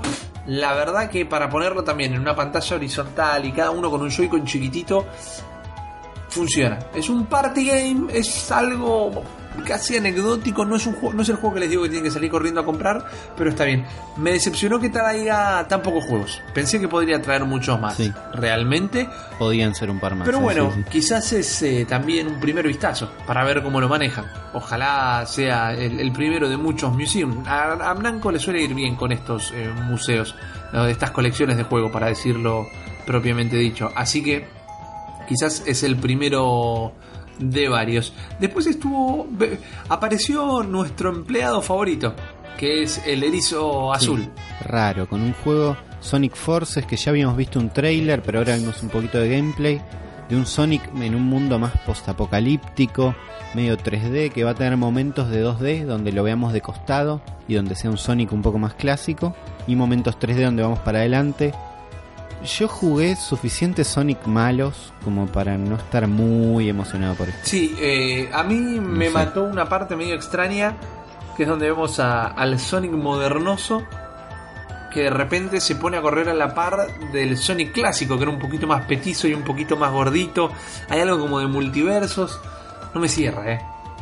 No me cierra. A mí nunca, yo, yo- habrá que sí, nunca fui muy fanático de Sonic, pero realmente no me termina de... Para mí es un juego que tiene que quedarse en los 16 bits. Va a salir un Sonic 16 bits inclusive. Sale un Sonic Manía que sale a la par más o menos. Llama Sonic Manía y tiene niveles del primero, del segundo y algunos niveles nuevos, pero es totalmente clásico 16 Sí. bits de costadito con los mismos sprites. Tampoco me emociona, no sé, por ahí si el Sonic te toca algo más adentro, Hay mucha gente que... te volvés loco con el Manía. Sí, hay mucha gente Sí, que lo ama. es un buen es un buen personaje Sonic. Sí, sí, sí, sí. Pero hoy por hoy no me emociona un juego. No, para nada, para nada. Realmente me parece que va a ser un juego que vamos a tener que hablar con el mismo ya probado. Algo que te digo, Uli, comprate ya. Es el Rayman Legends Definitive Edition. Ya. Exclusive. Te es el juego que más veces vi salir en más Sí. plataformas. Yo me acuerdo, lo busqué en celulares y estaba, me lo bajé para Wii, lo jugué en la Play. Eh, y si tenés... Me llevó a investigar cuál era el juego con más plata que habían salido en más plataformas del mundo, pero no es el Rayman Legends el juego que salió en más plataformas del mundo. ¿Qué es el, Hay una discusión entre si es el Doom O el Tetris, exactamente. Claro, porque el Doom, eh, al igual que el Rayman Legends, es un juego que si tenés un microondas lo puedes correr ahí. Tranquilamente. Tranquilamente. Pero yo es algo que digo, nunca. Igual es un juego que se ve muy lindo y que si nunca lo jugaste no está mal tener la edición exclusiva para Switch. Eh, no, no, no, no. Para mí es un juego que ya les digo a todo el mundo: cómprenlo, no lo duden. Es diversión pura, también un muy buen modo cooperativo, una banda sonora excelente, visualmente una de las cosas más lindas de, de los estudios chicos de Ubisoft. No, no lo duden, no lo duden, háganse un favor y, y denme bola en esto, jueguen el Rayman Legends. Eso es algo que yo sé que me voy a comprar, pero con los ojos cerrados, así te lo digo. Después vino Cinemora X eh, y Battle Chasers, otra cosa medio muy eh, japonesoide también, un juego bastante portátil. exclusivo, sí. Sí. Con una pinta de algo que podríamos ver más en 3DS, eh, tal vez. El, el primero, el Cinemora X, es un shooter, que a mí me gusta, un navecitas, de un shooter de, navecitas, algo que tiene pinta de, de bullet hell, con unos... El escenario es 3D, la navecita parece estar en 2D. Es un juego muy justamente de arcade japonés. A mí me gusta el género, me encantan los bullet hells, pero no sé, gráficamente no me termina de cerrar. No, a mí, a mí tampoco. Hay, A mí tampoco. hay que ver Es cómo, cómo se juega. Y el otro juego que les decía es el Battle Chasers Night War, que es de THQ Nordic, que se ve como un diablo, por decirlo de, de alguna manera. Me encantan las animaciones en, en animación clásica, pero me rompe mucho, me hace una disrupción muy grande cuando pasa al 3D. Pero te lo juego, ¿eh? Te lo juego. Este es un juego que Sí, encima... En una oferta te lo compro. Sí. En una oferta te lo compro. No espero que me lo regalen. Mirá lo que Es un RPG, tiene momentos de acción, viene de un cómic que me gustaría interiorizarme realmente para, para poder ver cuánto me entusiasmaría jugar un, un RPG de, de este cómic. Te digo que si me apurás, inclusive, no, no me emocionó tanto en su momento, pero ahora que nos ponemos a hablar del mismo, me voy calentando un poquito más. Me parece que es como para ponerle un, un, un pin y revisarlo un rato después, este juego, porque puede llegar a ser algo bastante interesante. Para meterle quinta a fondo, una de las últimas cosas que se anunció fue el Project Mekuru, que es un... A mí me hace acordar al Otelo. ¿Jugabas al Otelo en el Family? Jugué al Otelo en un emulador alguna vez. Que era esto de que ibas poniendo las fichitas blancas y las fichitas negras. Y ya, eh, dependiendo cómo las ponías en el tablero, se dan vuelta y, y pintan de su color. Esto es lo mismo, ¿no? Era como un plataformero, perdón, un multiplayer de hasta cuatro personajes, si no me equivoco, que la idea es pintar todo el piso de tu color. Como una ver, imaginen el Splatoon hecho juego de, de tablero. por decirlo de alguna manera. Algo que se podría jugar en Sí, físico. Le, estás dando un par de puntos de más, me parece. Puede ser, puede ser. Es también muy similar al Bomberman en esto de que tenés que eliminar cositas pintando el coso de tu color. Es una mezcla entre eso que también para mí es un juego que no puede salir más de 10 dólares realmente, pero fue muy Sí, bien. A mí me hace acordar. Fue muy bien recibido, un- sí. En el Crash Bash, este robo de Mario Party Sí. de Crash Bandicoot, había un minijuego donde vos estabas arriba de un pogo saltarín y hacías exactamente lo mismo. Es, se siente como un minijuego dentro de otro. Sí, sí, es al, atrasa. Eh, Está- Puede ser divertido. podemos decir que atrasa realmente. Algo que me sorprendió y que quiero jugar para probarlo, aunque sea porque es algo que acá en el Cerebro de la Bestia auguramos un montón de veces. Eran juegos de mesa trasladados a la consola y Ubisoft va a estar adaptando el Monopoly. Que es, Sí, el, no, no, es el juego de mesa por, por excelencia. Tal vez acá, si quieren, le podemos decir el estanciero, lo, como quieran. Pero yo lo- los veía venir, con los chicos los veíamos venir. Y finalmente se anunció el primer juego de mesa para Switch. Sí, para mí es, es interesante por esto de que es el primer juego de mesa para Switch. No me muero de ganas de jugar al Monopoly. Eh, pero sí me parece que, nada, lo que decían, es ideal para la Switch. Es para poner la tablet ahí en el medio de la mesa, repartir un Joy-Con pasarse el mismo y jugar juegos de mesa infinitos. Me parece que puede estar muy bueno. Justo Monopoly for Nintendo Switch, para mí le falta alguna vuelta.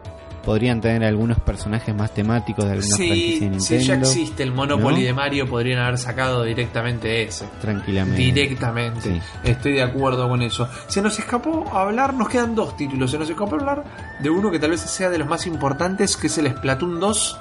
Sale el 20. Así cerró la conferencia. Exactamente, sale el 21 de julio, trae nuevos eh, amigos, tiene un modo horda que se veía entretenido. Para mí quisieron hacer la misma que con el ARMS, con el presentador y explicarte cómo era el juego, y no quedó con tanta Sí. onda. Se me hizo medio lenta la presentación del Splatoon, pero el juego es algo que a mí me gusta mucho y que lo estoy esperando realmente. Sí, yo arranqué la, te dije, arranqué la direct esperando saber más del Splatoon 2 porque es un juego que tengo ganas de entrar. Y me pasó lo mismo, toda esta presentación que era como un documental viejo, como si estuvieran hablando de qué hacen estos personajes de Splatoon en la naturaleza, se hizo lento, se hizo tedioso y no... Ya ven, y cansó sobre todo después de verlo en, en ARMS, donde Claro, funcionó perfecto. exactamente. Acá vimos una, una partida entera de este modo con hordas que parece divertida, pero no se vio divertida. O sea, estoy seguro que es divertido jugar un juego de hordas en Splatoon con amigos. Sí, sí, pero, pero la- lo que vi no me muero. Claro, en la transmisión no quedaba bien. Mientras estamos hablando, Uri, en este momento me están llegando videos.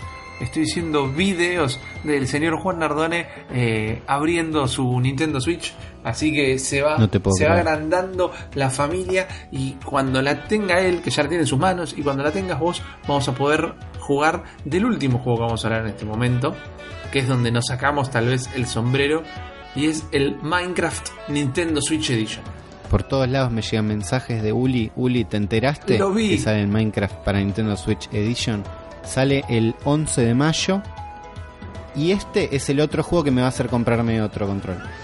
Si uno era el ARMS porque quiero jugar de a dos, quiero tener un control extra para jugar Minecraft. Porque algo que, que hago mucho en mi casa, además de jugar a Minecraft, es cuando viene alguien, convidarle un control a modo de mate Está muy bien. y hacerlo pasear por mi mundo en Minecraft y ayudarlos en un cooperativo a construir su casa. Entonces tengo un barrio que fui construyendo en mi mundo de Minecraft donde cada uno se va construyendo su casita y yo los ayudo cool, para que entren en el juego. Mm. Lo hago, hago Uh, mucho. esto. quiero tener el, Un poco obligás al...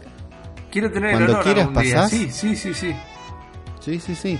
Y entonces, eh, para Switch, yo sé que el juego siendo en primera persona no vas a poder jugar con medio Joy-Con Claro. como ofrece la Switch. Entonces es uno de esos juegos que empiezo a pensar y me gustaría tener un control extra. Me- eh, No sé si me compro un par y juego al ARMS o me compro un Pro y ahí tengo una excusa para tener el Pro Controller. Sí. Mm, Todavía no puede sé. ser. Yo, el Minecraft es un juego que me causó curiosidad desde que era una locura que, que te suscribías en una página medio rara y era una ultra pre-alfa y dije, esto es muy loco. No sé si lo quiero jugar o no, pero me parece muy loco. Y fue transformándose en el monstruo que soy y siempre me quedé con las regalas. Dije que iba a esperar a la versión de Switch y me convencí. Con lo que vimos en esta Nintendo Direct realmente me terminé de convencer. Así que empezaremos nuevos barrios también. No solo visitaremos... Claramente. Bueno, mi barrio, mi barrio de PlayStation 3 ahora lo tengo abandonado porque ya sé que mi mente está en mi próximo Minecraft que va a ser en Switch. Eh, es un juego que yo esquivé al principio, como ven, ¿qué es esto? Pero una vez que entré no pude salir. Y es un juego que yo hoy no juego en el celular. Si bien existe una versión para celulares, porque hay una versión de Switch para lo que tengas. Una versión de Switch, no, una versión de Minecraft para lo que tengas. Pero yo no lo juego en el celular hoy porque no es el mismo mundo que el que juego en la Play. Y mi, con- mi cariño está en ese mundo. Pero si vos me decís que hay un Minecraft que puedo jugar en la tele, en el baño, en la cama, en el laburo, en el bondi, en lo de mi vieja, Sí, es otro cantar. No juego otra cosa. Es otro cantar. Eh, me parece una plataforma ideal para jugar en Totalmente, y lo vamos a comprobar ya porque vamos a jugar Minecraft en Switch y si se acaban de dar cuenta o no lo notaron porque están completamente hipnotizados por el sonido de nuestras bellas voces, es una ridiculez de juegos todo lo que acabamos de anunciar. Son un montón de juegos que siguen demostrando que la Nintendo 3DS tiene un montón de vida por delante y que siguen demostrando que Nintendo Switch tiene juegos y tiene juegos que ni nos esperábamos. Así que miren la Nintendo Direct si no la vieron. Esto es lo que opinamos nosotros brevemente de todos esos lanzamientos. Pero yo, yo terminé contento. Yo terminé contento Yo te- realmente. Sí, sí, yo también. Y encima nos quedan un montón de cosas por adelante porque encima esta misma semana ya hay lanzamientos. Que tenés dos cortitos para tirarme, Uli. Sí, esta semana tenemos el lanzamiento del Wonder Boys de Dragon's Trap, que es una remake del Wonder Boy 3, con un arte nuevo, muy lindo, que a mí me dio muchas ganas de jugar, sale el 18 de abril. Y el Fire Emblem Echoes. El Wonder Boy sale para Switch Sí. y PlayStation 4 y Xbox 360. Y el Fire, Emblem Echoes Shadows of Valentia sale el 20 de abril para 3DS. Así que hay un lanzamiento para cada consola. Está perfecto. El Shadow. eh, el Fire Emblem Echoes. El Fire Emblem ya, de por sí. Es un juego que todo Nintendero ama. Realmente. eh, todos tendrían que probar alguno una vez.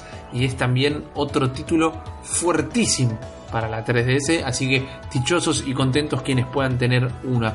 Pero hay gente que no solo tiene juegos de Nintendo Uli, sino que hay gente que tiene dudas. Y nosotros estamos acá para resolver todas esas dudas. Porque la gente nos quiere poner a prueba, la gente nos quiere poner picantes, la gente quiere estimular nuestra imaginación y por eso llegó el momento de que la bestia responde. Entonces vamos a empezar a responder las dudas de la gente que nos tomaron el tiempo, te voy a decir, Uli, ¿eh? nos tomaron el tiempo A ver.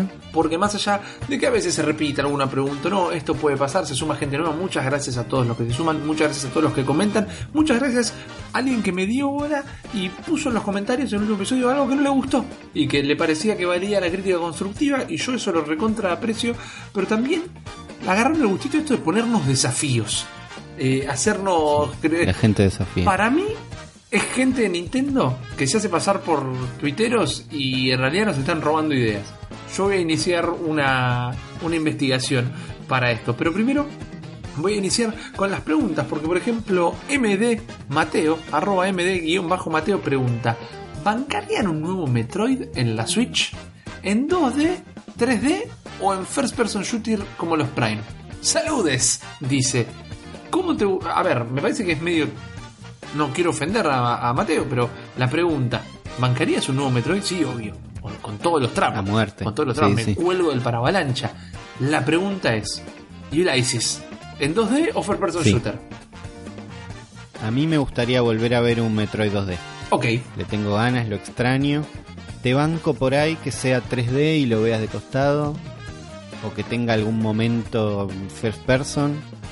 Ok. Que investiguen, que, un que híbrido. experimenten tranquilos. Me gusta, Sí, me sí. gusta. Para mí era... Pero lo quiero de costado. Ok. Bueno, yo iba a decir en First Person Shooter, pero en la pre- perspectiva en primera persona. Pero estoy con vos de que me gustaría un híbrido, porque además. Me. eh, la- La Switch es una consola para experimentar, man. La Switch es el terreno para experimentar. Entonces, eh, podrían hacer algo que esté en el medio del camino. Después, Roman 12 Gamer, Roman 12 Gamer, man, dice: ¿Cuál creen que será el siguiente juego o la siguiente propiedad intelectual de Nintendo en móviles? Yo no sé cuál creo que va a ser, pero para mí funcionan muy bien estos Brain Age. Estos de los juegos para la mente. Es algo que... Y después, algo que para mí rompe todas las descargas de juegos de celulares sería un Nintendogs. Un Nintendogs. Nintendo. Sí, Nintendogs tenías el perrito y lo usabas de mascota y jugás con el perrito. Es como un Tamagotchi, pero es un perro. Como un Tamagotchi de Nintendo de perro. ¿Nunca tuviste la experiencia en Nintendogs? Nunca tuve la experiencia de Nintendo. Me estoy enterando en este momento. Destrozó la, la venta de DS. Nintendogs es un juego y después estaba Nintendo Cats. También que el nombre no pegaba también. Pero Nintendogs era eso. Tenías tu cachorro y le dabas de comer y jugabas con el cachorro. Y era un cachorro re bien rendereado que te amaba y te lamía la pantalla desde dentro de la DS y a vos se te derretía el corazón. Ahí estoy, ahí estoy viendo imágenes y me lo reimagino en un celular. Eso en un celular Tranquilamente. explota. Eso en un celular explota. Realmente. Para mí no, no hay duda. Pero sí tengo duda de la siguiente pregunta. Porque Matías Paz pregunta. El Diego, ¿le gana el juicio a Konami? ¿Qué dice tu costado jurídico, Ulises? Yo creo que no. Que, que creo que Konami lo maneja y lo va para un lado y los, lo arreglan afuera. Ok, me gusta, me gusta. Sí, sí. No, ninguno de los dos necesita esa negatividad, esa campaña No, no, de odio. Estoy de acuerdo, estoy de acuerdo. Esto se va a resolver eh, fuera del ojo público. Fernando Martín, sin embargo, pregunta, en una pregunta doble, dice, si tuvieran que elegir una saga o juego de otra empresa que se pase a las filas de Nintendo y por el filtro de Nintendo, ¿cuál sería y por qué? Y por un ejemplo, dice, un Silent Hill a lo Nintendo. Y entre paréntesis agrega que lo ve difícil. Entiendo por dónde va con su ejemplo, me parece que tal vez el peor ejemplo. Porque acá Fernando lo que está diciendo es no solo decir, che, tengo ganas de que haya un Silent Hill en Twitch, que podría haber tranquilamente, sabemos que están trabajando Podría haber, sí, en el. Resident Evil 7. Lo que él está diciendo es que se ha pasado por un filtro de Nintendo. Y ahí sí te vas a agarrar el juego, uno de los juegos más terroríficos de la historia, y querés que lo pasen por un filtro nintendístico, es complicado. No sé qué es lo que te queda después. No sé si lo que te queda después me da ganas de jugarlo. Me intriga verlo. Me intriga verlo, sí, porque también podemos hablar que el filtro de Nintendo no es su estética, a menos que esto es lo que Fernando No. estuviera preguntando, sino que es su manera de afrontar los desafíos. El Zelda Breath of the Wild tiene un par de momentos que es tan inmersivo que aún siendo en tercera persona y todo, tienen momentos que te logra, no te asusta, no tiene un jumpscare, pero te logra crear una sensación de, che, este barrio no está muy copado. Me, me parece que me tomo un taxi y Claro, le pido que me saque de acá. Claro, exactamente. Y eso puede ser una sensación. ¿Por qué no un Silent Hill ponele en tercera persona en un mundo abierto? En, en la- en lo que es el terreno de Silent Hill, todo. De repente te lo empiezo a ver. ¿Por qué no? Ahí tenés un desafío para Nintendo. Que Nintendo no lo va a hacer nunca, ¿no? Porque sus propiedades intelectuales propias sí tienen un tono y un color y una característica muy marcada. Pero yo te recontraveo o, o, o te, te acepto el desafío de un juego de Nintendo, un juego de terror de Nintendo. No es lo de ellos. Yo el que te re quiero jugar y que creo que no es tan difícil pasar por un filtro es un Katamari Damacy Switch. Uh, sí, sí, la, la clavaste en el me, ángulo. vuel- me- me vuelvo loco. Había una- Con un poco de motion control, me vuelvo loco. Era, había una sola respuesta para esa pregunta y era esa. la, la rompiste toda. Muy bien. Entonces pasamos. Porque Martín Cerdeira, Martín Cerdeira dice, ¿qué juego clásico relanzarían en modalidad party game y cómo? Y da un muy buen ejemplo. Por ejemplo, yo haría, él, no yo, él, Martín, un Ice Climber Sí. pero multiplayer local. Que a ver, el, el Ice Climber era multiplayer local. Pero me imagino que lo que está Sí. diciendo es un Ice Climber más competitivo que cooperativo. Un Ice Climber donde cada uno esté trepando su montaña y tenga que llegar primero, o que quizás vos le tengas y que. le tire mierda al otro. Exactamente. Le tires una foca por la cabeza para, para que no pueda seguir trepando. Y me parece bueno el ejemplo. Nosotros recordamos que siempre esto lo leemos en vivo primera vez, o sea que tenemos que hacer un poquito de tiempo para pensar. Pero si tengo que sacarme de la cabeza una primer idea, una recontra Sí. primer idea, yo creo que hay un juego que me muero de ganas de volver a ver. Y con una vueltita actual no estaría mal, es el, o lo que yo conocía por Antarctic Adventure, que era el del pingüilito que corría por toda la El que Antártida. va a carreras de pingüinito. Exactamente. Que va patinando por la nieve. Muy lindo juego. Ese, Sí, sí, me gusta. con una modalidad multijugador competitivo. Es un juego muy bobo, es un juego muy chiquitito, pero me parece que hay algo a explorar, aunque sea. Hay una puntita ahí directamente. O otro que eh, nunca le di bola de chico y de grande me di cuenta que era muy buen juego, el Joust. El que eran peleas de justas arriba de avestruces. Sí. El que está en Ray Player One. Exactamente. Exactamente. Yo hasta que no lo, lo jugué después de leer el libro y ahí dije, ah, che, este juego estaba bien. Yo lo tenía. Antes no le di bola. Yo lo tenía en uno de esos cartuchos de 149 en uno y nunca le di bola. Y después aprendí viendo un par de documentales que la verdad que el juego, para la época, estaba re bien, porque es anterior al Family el juego. Y, eh, y estaba muy bien, en arcade se jugaba un montón. La verdad que es otra cosa que hoy por hoy, sobre todo con ejemplos como Nidhogg y, y otros juegos del estilo, me parece que funcionaría muy bien realmente en, en una versión nueva. ¿Y no podemos hacer un party game nostálgico mega definitivo? Y entonces vos vas por un tablero y golpe, bueno, pum, Excite Bike. Y todos juegan una Sí. mini carrerita de Excite Bike. Sí. Y golpe, pum, Ice Climber. Y se tira mierda encima. Está en Wii U. Y, y- Está en Wii U. ¿Existe esto que estoy diciendo? Sí, pero son minigames aleatorios. Me gusta lo que vos planteas de que estén atravesando una situación de tablero o una situación de eh, que haya un porqué de estas prendas y no simplemente una ruleta que nos tira en cada minigame y lo jugamos y listo.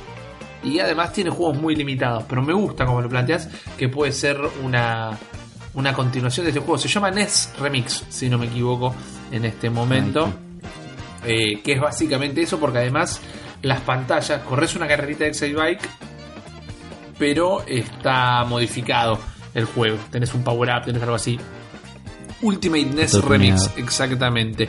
Eh, está bueno, pero me gusta tu idea de atravesarlo con Con una competitividad, Correcto. una carrerita, un algo. Exactamente. Mariano Barzola dice, todavía no puedo creer el lanzamiento de Battle Chasers teniendo en cuenta que es un cómic y que quedó inconcluso. Lo charlábamos recién, justamente.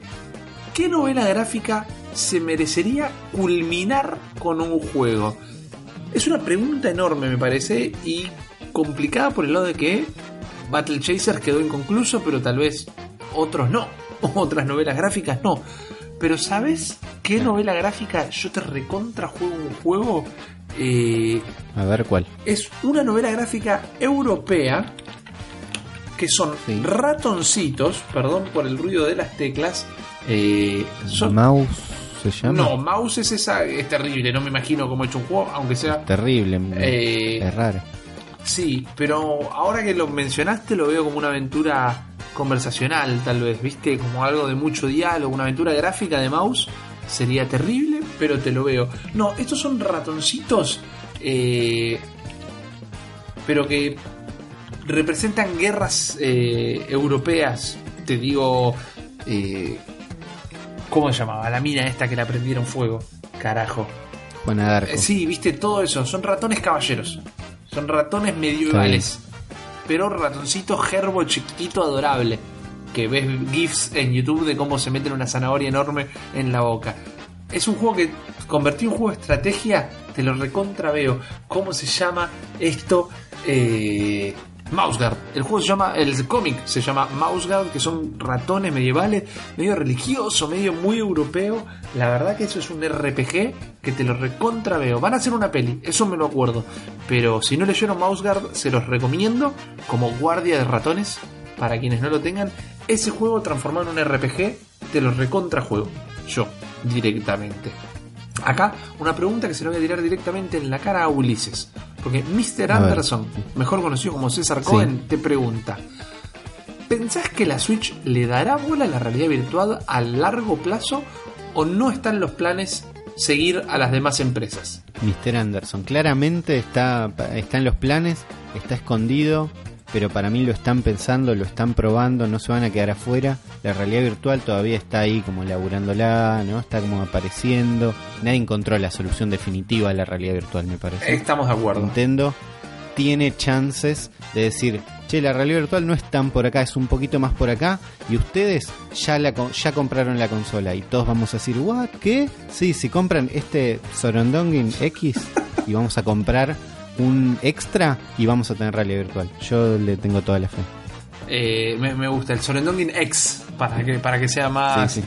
marketinero. Más específico. Exactamente. Esto lo- hemos hablado un poquito de los planes de realidad virtual de Nintendo en episodios anteriores, pueden buscarlo, pero estoy de básicamente decíamos lo que dice Ulises ahora y por otro lado, hay que tener en cuenta que hay que dejar que pase un tiempito, porque la realidad virtual no le está yendo tan bien como todo el mundo eh, pensó que le iba a ir.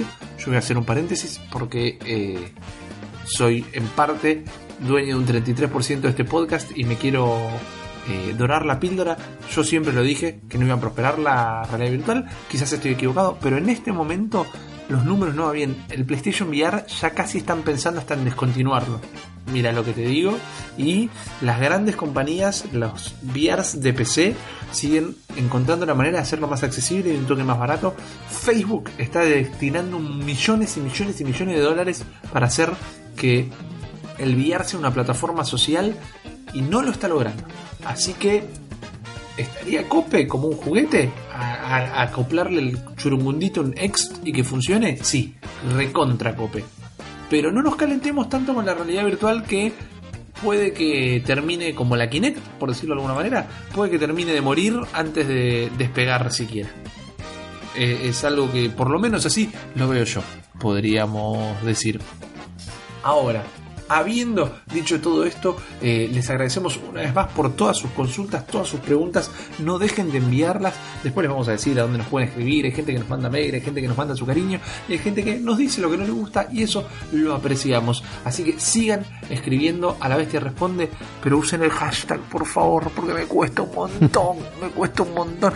Ponen hashtag miércoles de tetas y no me pueden poner el hashtag de, de la bestia responde. Me van a volver loco. No es el miércoles de tetas tampoco. ¿Jueves de tetas? ¿Cuándo se usa ese hashtag generalmente? Martes. Ah, estaba ahí. Ese, son los martes, pero casi. Estaba ahí. Pero ahora, Uli, yo te voy a contar algo que estuve preparando violentamente eh, durante el día de hoy. Porque. Contame, Ripi. siendo sinceros con la gente que nos escucha, ¿para qué mentirles? Eh, no, no, no, no cerrábamos del todo cuál era el tema que podíamos charlar hoy, no terminaban de caer todas las piezas en sus lugares y estábamos hablando con Uli a la tarde, ¿qué hacemos? ¿Qué hacemos? Yo pienso algo, yo pienso otra cosa. Salí a comprarme el almuerzo y me cayeron todas las piezas en mi lugar, o en su lugar, mejor dicho, y encontré, casi sin comerla ni beberla, una manera de explicar una sensación que tengo yo en este momento, que es que Nintendo Switch es la mejor consola del mercado. Y ahora, Opa. es fácil decirlo en un podcast fundamentalista de Nintendo, Fuertes es declaraciones. fuerte declaración, Objetivas, sobre todo. pero lo que se me ocurrió es la manera de justificarlo. Y es ahí donde se me cerró el tema. Entonces yo los voy a invitar a pasear por un análisis mío por este momento, que pueden estar de acuerdo o no, no estoy cantando una posta, estoy dando una perspectiva personal que mi experiencia con los videojuegos y lo que yo busco en un videojuego y lo que a mí me gusta de un videojuego y la gente con la que juego videojuegos hace que este contexto me termine ayudando a formar esta opinión. Pero hay otros detalles. Y yo al principio dije que todo lo que hablábamos hoy de una manera desembocaba en este tema y ya van a ver por qué. Porque yo opino esto, yo opino que la Switch es la mejor consola del mercado y opino inclusive que es al siglo XXI lo que la NES o el Family, como más les guste, fue a los mediados de los 80. No solo por un tema de traslación de tiempo, sino porque creo que lo que significó para la industria la NES en los 80 está significando la Switch ahora. El escenario es distinto. El escenario es distinto porque eh, a mediados de los 80 la industria de los videojuegos estaba muerta. Está directamente muerta, no había manera de levantarla y apareció la Switch y cambió y directamente casi que redefinió lo que es un videojuego, lo que significa una consola hogareña, lo que significa ser un gamer. Ahora no estaba pasando ahora mismo, ahora no estábamos en un momento de debacle, estamos tal vez en el mejor momento del gaming. 2017 Sí, inclusive. pero sí estábamos en un momento confuso con la Play 4 y la Sí. Scorpio. Es por lo menos confuso. Para mí estamos en un momento de planicie, ¿no? No es Claro. que nadie estaba comprando videojuegos, al contrario, pero sí habíamos llegado a un techo. Y yo creo que la Switch rompe ese techo. Y tengo mis. Tengo, tengo mis, mis puntos, tengo para mis pilares para poder hablar de esto. A mí me gusta estudiar mucho el mundo de los videojuegos. Sí. A mí me gusta mucho estudiar la industria de los videojuegos. Porque más allá de que me gusten los jueguitos, tirar los tiritos y jugar al Mario y eso, es no solo una parte muy importante de la cultura, lo, lo veo yo así, eh, de la cultura, de la cultura pop, de un montón de cosas del arte, sino que es un momento muy trascendental de la historia que nosotros somos partícipes casi desde el inicio.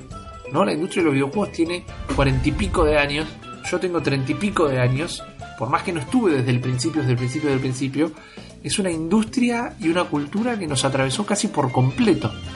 Yo, somos contemporáneos a ella y por eso me, me interesa tanto y me gusta estudiarla. Y tengo como dos pilares, que son dos libros, donde me nutrí muchísimo de historia de los videojuegos. Uno, que yo lo leí en su momento en inglés, pero ya se consigue en castellano y está en todas las librerías, lo vi acá, que es The Ultimate History of Video Games, o La historia de los videojuegos definitiva. Vayan, lo consiguen en cualquier librería. Es un libro muy gordo, así que seguramente esté caro. Pero habla de los videojuegos, para que te des una idea, desde los pachinko hasta el Pokémon. Porque llega hasta el 95 por ahí. Porque lo toma como un punto, también un primer techo en la época, en la década de los 90. Pero desde las máquinas de pachinko que se transformaron en los flippers, los flippers que se transformaron en los arcades, los arcades que se transformaron en la Atari, la fábrica de Atari que alrededor de la fábrica de Atari a 10 cuadras a la redonda olía faso porque para tener mano de obra barata los de Atari contrataban presidiarios eh, recién salidos de la cárcel que no conseguían laburo en otro lado. Entonces dicen que los flacos se la pasaban fumando faso y vos pasabas por la cuadra y te volteaba. Y los presidentes, los ejecutivos, los empresarios de Atari también estaban todo el día fumando faso porque eran los 70 y eran hippies. Era, era el mundo que se vivía en ese momento. Pero bueno, yo estudié mucho, o mejor dicho, aprendí mucho la historia de los videojuegos de ese libro, The Ultimate History of Video Games, y también de Console Wars, un juego que yo he recomendado mucho, un libro, perdón, que he recomendado mucho, que lo van a transformar tanto en peli como en documental, que es un libro que habla de la guerra de Nintendo y Sega en los 90 eh, desde la perspectiva de Sega, pero te, cuenta todo de, de Nintendo. Entonces, yo tomo mi experiencia personal de mis... A ver, yo tengo 31 años, no jugué desde el año cero, pero desde los 4 años estoy jugando videojuegos. Entonces, tengo como casi 30 años de experiencia personal trabajando con videojuegos teniendo gente que trabaja con videojuegos, amigos, desarrolladores directamente, pudiendo entrevistar a grosos de otras empresas, de lo que sea, eh, desarrolladores de juegos, desarrolladores de consola, con lo que he leído y a través de todo esto formé esta opinión personal, que repito una vez más, a modo de arranque, la Switch es la mejor consola en este momento. Y esto me vino ayer a la noche, el primer pensamiento, o mejor dicho, hoy al mediodía, cuando estaba pensando en, en qué tema hablar, recordé algo que me sucedió anoche, que estaba jugando Breath of the Wild.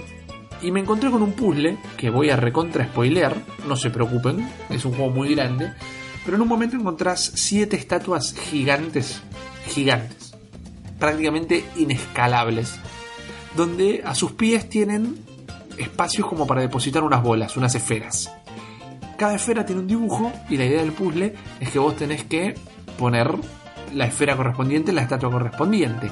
El tema es que el medallón con el dibujo en la estatua está medio escondido siempre.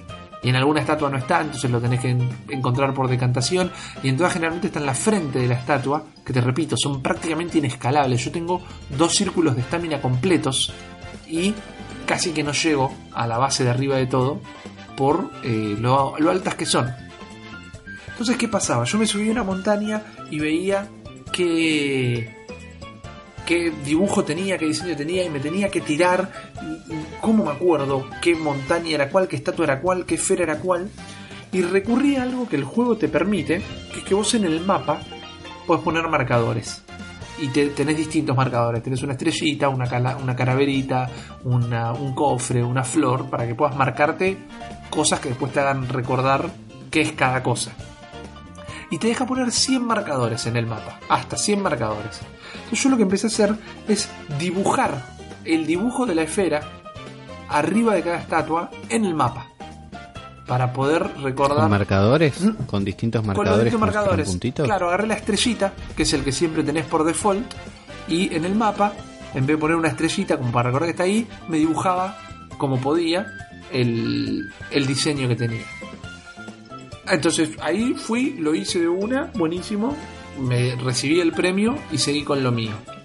Esto, a su vez, me hizo pensar en lo que para mí es la piedra fundacional de todos los videojuegos, que es el Capitán Subasa Super Striker 2 para Family, el juego de los supercampeones, Sí.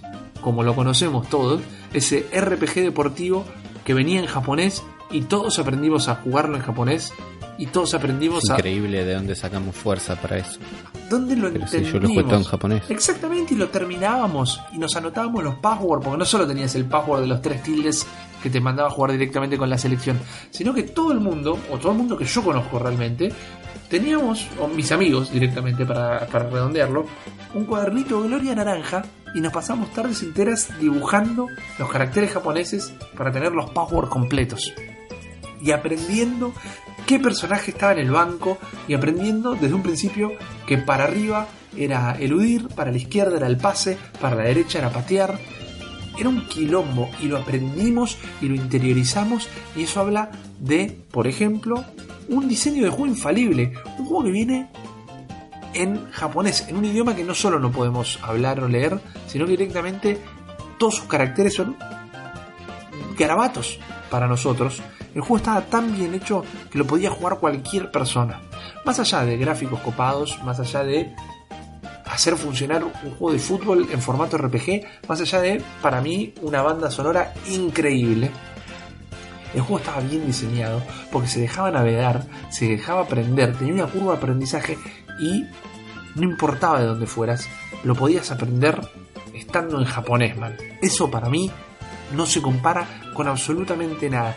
Y jugando al Zelda, que yo lo tengo en inglés, porque me gustan así los juegos, por más que el doblaje de la princesa es bastante choto, eh, no tenía un cuaderno Gloria Naranja, pero el juego se dejó intervenir, el juego se dejó...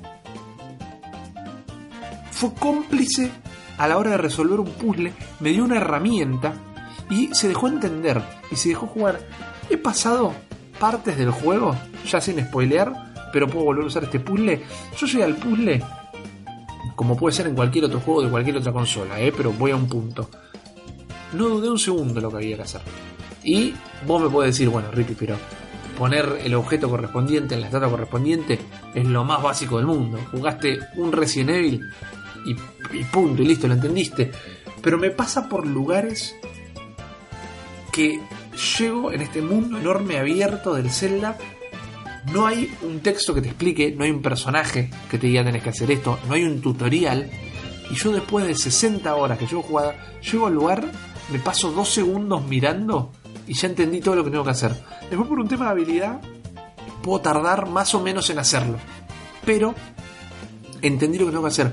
Porque es eso, es un juego enorme, es un juego que es tan grande que te puede llegar a hacer sentir mínimo, te puede llegar a intimidar de lo grande que es y de lo complejo que es y de la cantidad de funciones que tiene. Y sin embargo, le dedicaste unas horas y el juego te enseñó. Y encima, repito, hasta ahora, tan solo hasta ahora le metí más de 60 horas. Y lo que aprendí, lo aprendí como si hubiera aprendido un idioma nuevo. No aprendí a resolver un puzzle. Porque lo que aprendí es la lógica de este mundo. La lógica del Breath of the Wild. Cómo funcionan las cosas, cómo no funcionan las cosas. Cuál es el orden natural de las cosas dentro del Breath of the Wild. Y es algo que no lo aprendes en el tutorial, que no tiene, o lo aprendes en las primeras 5 horas de juego y después es repetirlo, sino que todo el tiempo vas incorporando conocimientos nuevos, casi como un bebé inclusive. Bueno, si vas a la parte donde están los volcanes, el fuego quema, punto. Eso es lógico, pero te hace aprender a tenerle respeto y también te hace aprender a usar herramientas para que el fuego no te queme. Y eso empecé a pensar y es una traslación exponencialmente tecnológica avanzada de lo que te hacía el Suasa directamente. Ahí tenías que aprender cuatro comandos en japonés. Acá tenés que aprender física y química de un mundo nuevo. Extrapolado es mucho más grande y mucho más abarcativo, pero es la misma lógica. Entonces ahí vuelvo a, a comparar la NES con el- la Switch. Y veo como, más allá de los avances tecnológicos, la Switch vuelve a dar en el clavo de como lo hizo Nintendo en su momento, de que para tener una consola que sea para todo el mundo, no tenés que hacer la Wii, que sea un juego que la abuela pueda jugar sin, sin necesidad de ponerse a pensar que es el juego, y en algo tan básico como un bowling que pueda jugar sentada en el sillón. Sino lo que hace es ofrecerte una plataforma donde vos puedas tener experiencias inmersivas, lógicas, divertidas, que tengan un proceso de aprendizaje natural y que de repente, casi sin darte cuenta, vos ya aprendiste a manejar y prácticamente la consola es parte de vos. Ok, acá me fui al carajo, puede ser, pero sigo apuntando a un punto. La Switch, dentro de todas sus capacidades y dentro de todas sus falencias, no solo es tal vez el mayor exponente de las consolas en el mercado, sino que puede ser el eslabón perdido. Porque quizá mañana eh, Xbox saca una portátil, inclusive esta semana trascendió Xbox estuvo tra- trabajando en prototipos de portátiles y esté mejor. Pero la Switch sigue siendo el punto de partida de este nuevo paradigma de cómo jugar a los videojuegos. Y yo mencioné mi punto comparativo con el Zelda y el Suasa y de los libros que leí y me puse a investigar mucho, me puse a buscar entrevistas y estuve buscando qué, dice, qué dijeron los distintos desarrolladores y las distintas cabezas de industria de la Switch. Porque también algo que nos preguntan en la bestia responde todo el tiempo algo que nos consultan en los comentarios de YouTube, malditos nerds, en todo eso, es, che, pero es una portátil o es una hogareña, se siente mejor jugando en un modo o del otro. Los juegos no son todos ports de juegos viejos. Y me puse a ver qué decía la gente, los cabezas de industria, y por más que todos opinan algo distinto, habiendo consenso- consensos aquí o allá, como el mayor consenso es que es una máquina muy fácil de programar y demás, eh, me di cuenta que que todos opinen algo distinto, en realidad, mirándolo desde otra perspectiva, es comprender la amplitud y la versatilidad que tiene la Switch. Vamos a ejemplos con- concretos, si te parece, Uli. Dale. ¿Qué es la Switch? A ver. ¿Es portátil? ¿Es hogareña? ¿Qué carajo es? Bueno, mira, Tetsuka Tano, que es el productor de Puyo Puyo Tetris, otro juego que vimos en la Direct este fin de semana, dice que la Switch es su experiencia multijugador local. Que los videojuegos para él son poder sentarte a alguien, con alguien codo a codo a jugar videojuegos y la Switch es eh, el punto más alto de este tipo de experiencias. Christian Svensson, que es el jefe de operaciones del estudio Sixfoot que están haciendo el juego Rhyme para Switch, dice que es una portátil. Punto. Que lo de tenerla, ponerla en la tele es un gimmick como que estaba en su momento también el Super Game Boy, que era el cartucho de NES, que vos le ponías el cartucho de Game Boy adentro y lo veías en la tele.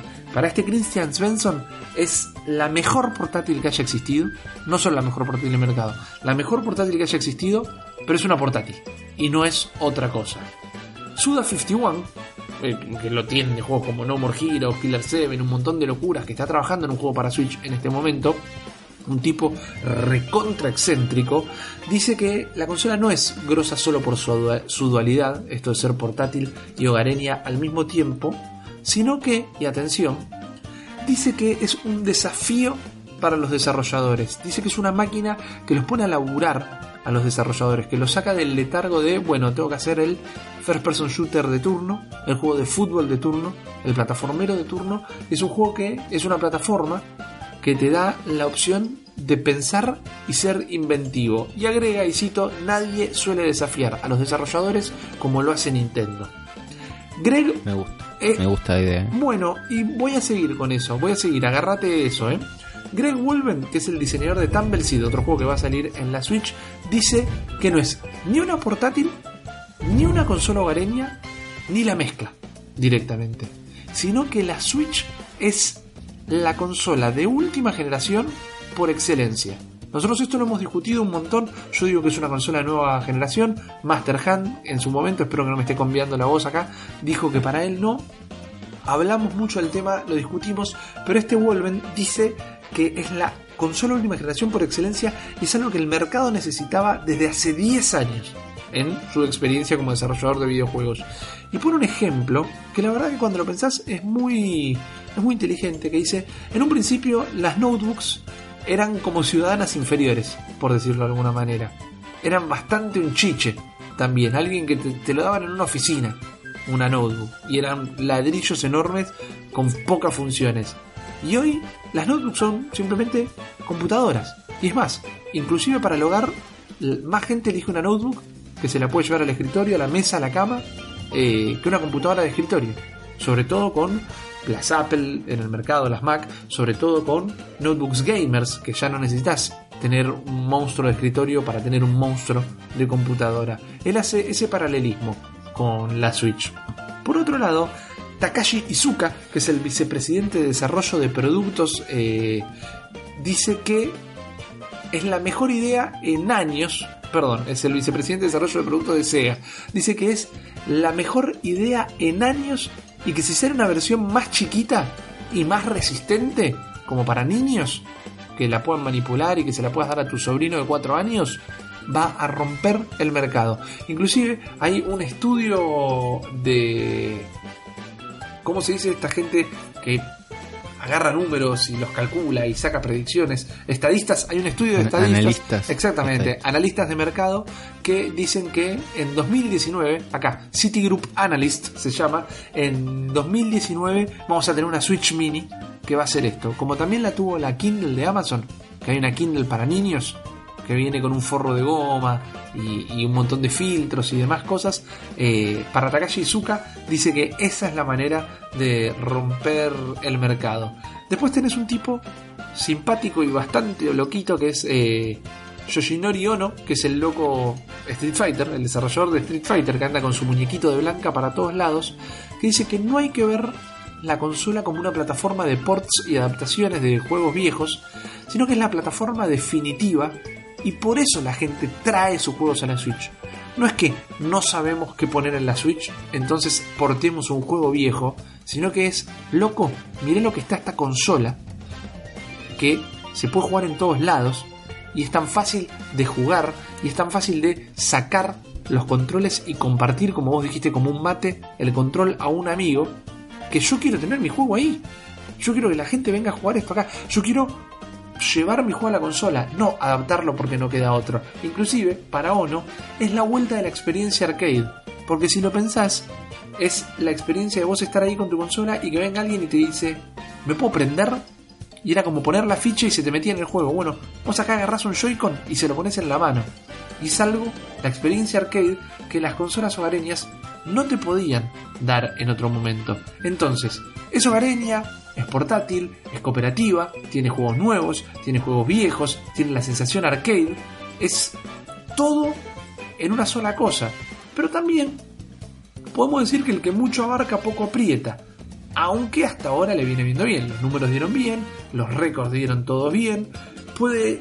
eh, a ver, eh, dijimos, más de 2 millones de consolas en el primer mes, récord de ventas, récord en velocidad de ventas, o sea, la consola más rápida en venderse y puede no ser la mejor consola del mundo. Eh, pero para mí es la mejor consola que hay en el mercado en este momento, aún siendo inferior en poder, estoy usando comillas para decir poder, porque no todo el mundo se busca en eso, yo busco experiencia de juego antes de cantidad de polígonos en pantalla, pero aún siendo inferior a la PlayStation 4, para mí PlayStation 4, Xbox One, es un formato que con sus 3, 4 añitos en el mercado, ya quedó viejo, porque es un formato que le metieron más Red Bull en las venas con la Xbox One S o con la PlayStation 4 Pro, pero lo único que hicieron fueron darle más nitro. No transformaron la experiencia. La PlayStation 4 Pro sigue siendo igual a la PlayStation 4. Se ve mejor, pero la experiencia es exactamente la misma. Entonces, para mí es una consola que ya es vieja y que ya se separa de la generación que presenta Nintendo Switch como nueva consola generacional.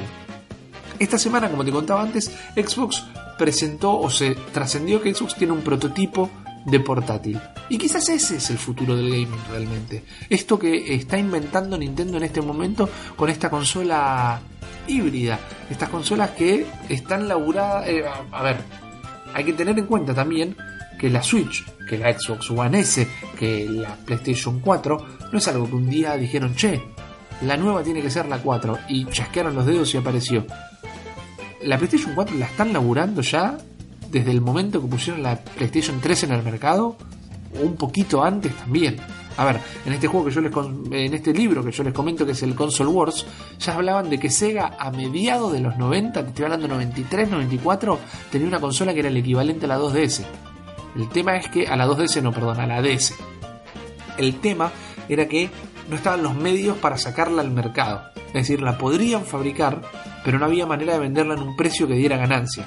Porque tan avanzada como era para la época, eh, era muy caro fabricarla y era el pedo venderla realmente. Pero quizá lo que encontró Nintendo en este momento es la manera, es el punto exacto y el momento exacto sobre todo para sacar este tipo de experiencia al mercado. Esta consola que abarca todo lo que es la experiencia de videojuego.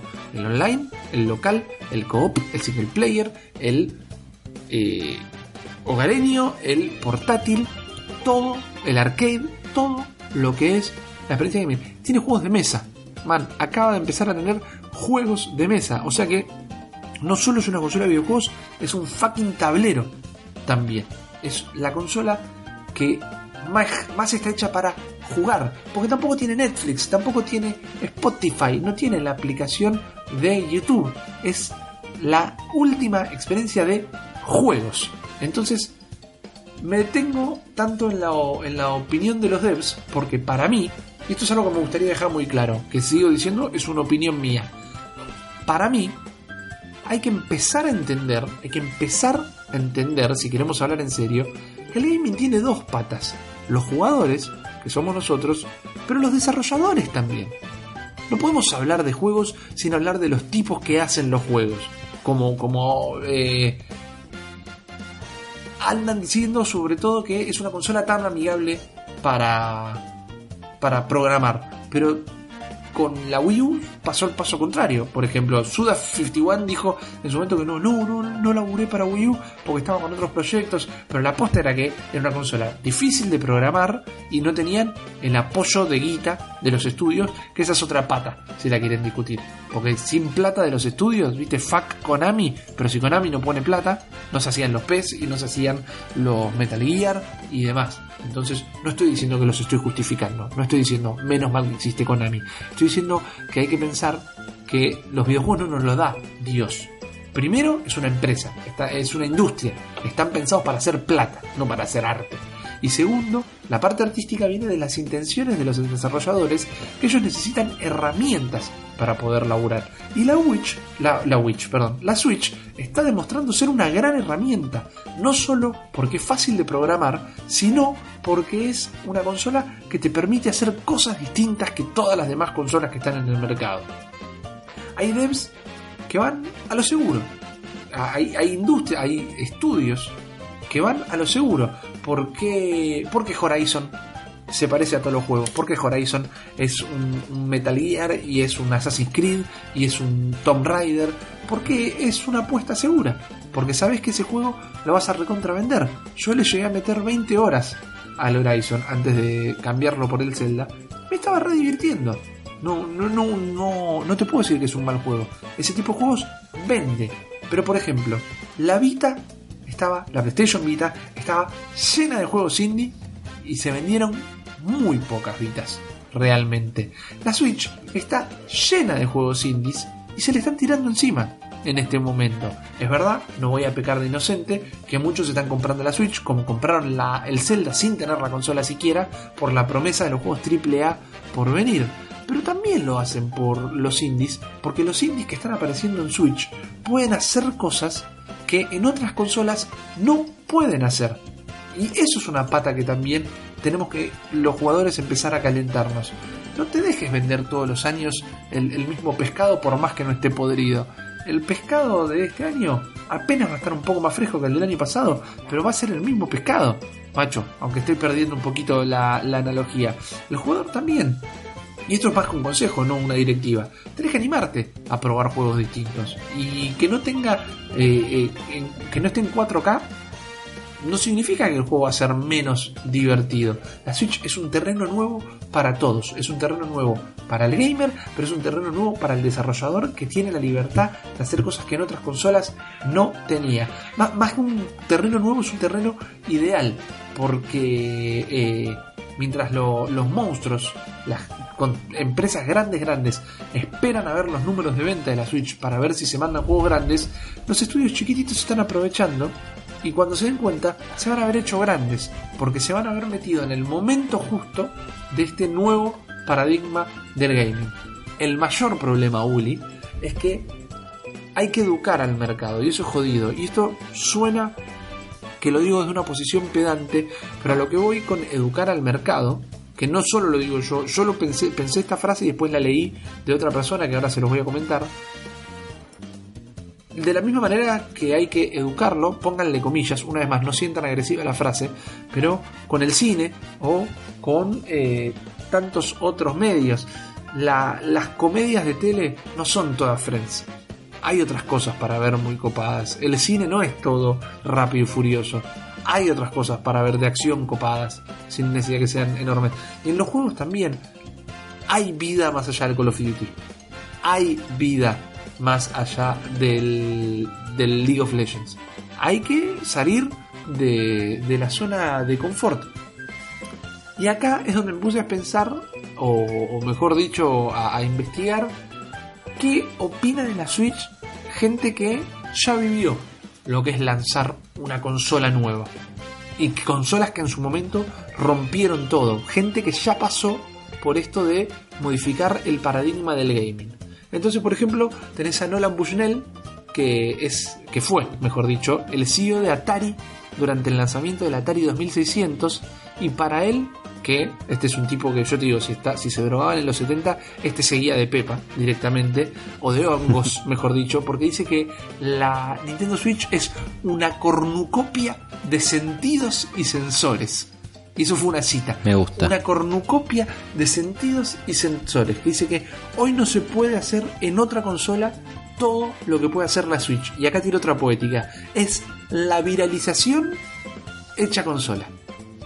Por esto de Opa. juego yo, jugás vos, jugamos juntos, jugamos acá, jugamos allá, jugamos cada uno desde su casa, juguemos ocho a la vez. Dice que es la viralización. Es lo que un meme es a la ínfima molécula de cultura, la Switch es al gaming en este, en este momento. Bernie Stolar, tu amigo personal, Bernie Stolar, vicepresidente ejecutivo de Sony durante el lanzamiento de la PlayStation 1, dice que la Switch no se puede superar, pero que sin juegos entre los Zelda y los Mario no hacemos nada. Y tiene razón también. Tiene razón, porque por más que banco a los indies que están saliendo uno atrás del otro, por más que no veo el momento, por más que ustedes están escuchando esto el viernes, de que sea martes para poder jugar el Wonder Boy, hace falta que Nintendo consiga AAA, juegos AAA, consiga juegos de third parties o que ellos mismos hagan más juegos y que no sea una consola que planea o hace la plancha entre el Breath of the Wild y el Mario Odyssey. Necesita realmente alimentar una biblioteca de juegos. Para mí, yo critiqué muchísimo a PlayStation porque tardó 4 años en lanzar una batería de exclusivos. Pero este año, en 3 meses, tuvimos 3 exclusivos de Sony y todos están de puntaje 8 para arriba. Más allá de que el puntaje siempre va a ser relativo, digo que Nintendo tiene que apurar un poquito la maquinita de como, según lo veo yo. Y también lo dice Phil Harrison, ex vicepresidente de Microsoft y colaborador de Atendeme. PlayStation 1, PlayStation 2 y Xbox One. Este tipo estuvo en los lanzamientos de esas tres consolas. Y lo que dice es que la Switch es la primer consola que él preordenó en su vida Es la primera consola que él dijo, tengo que tener esta consola ya, y la compró incluso antes de que salga al mercado, pero confirma también que el tema de reeducar al público, este es el tipo que pensó lo mismo que yo, que entienden que el estándar de calidad es PlayStation y Xbox. El estándar de calidad es el juego de acción en tercera persona con algunos momentos de plataforma y un árbol de habilidades y un menú de ítems para organizar. Dice, el gaming es más que eso, pero la gente se quedó muy cómoda y tiene razón.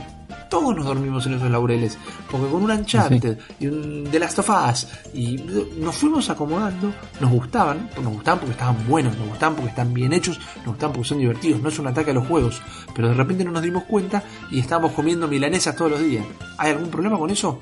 No, para nada, aguante las milanesas, pero hay todo otro eh, mundo para nutrir tu paladar. Y eso es lo que hay que tratar de hacer entender. Y esa es una gran pata del marketing.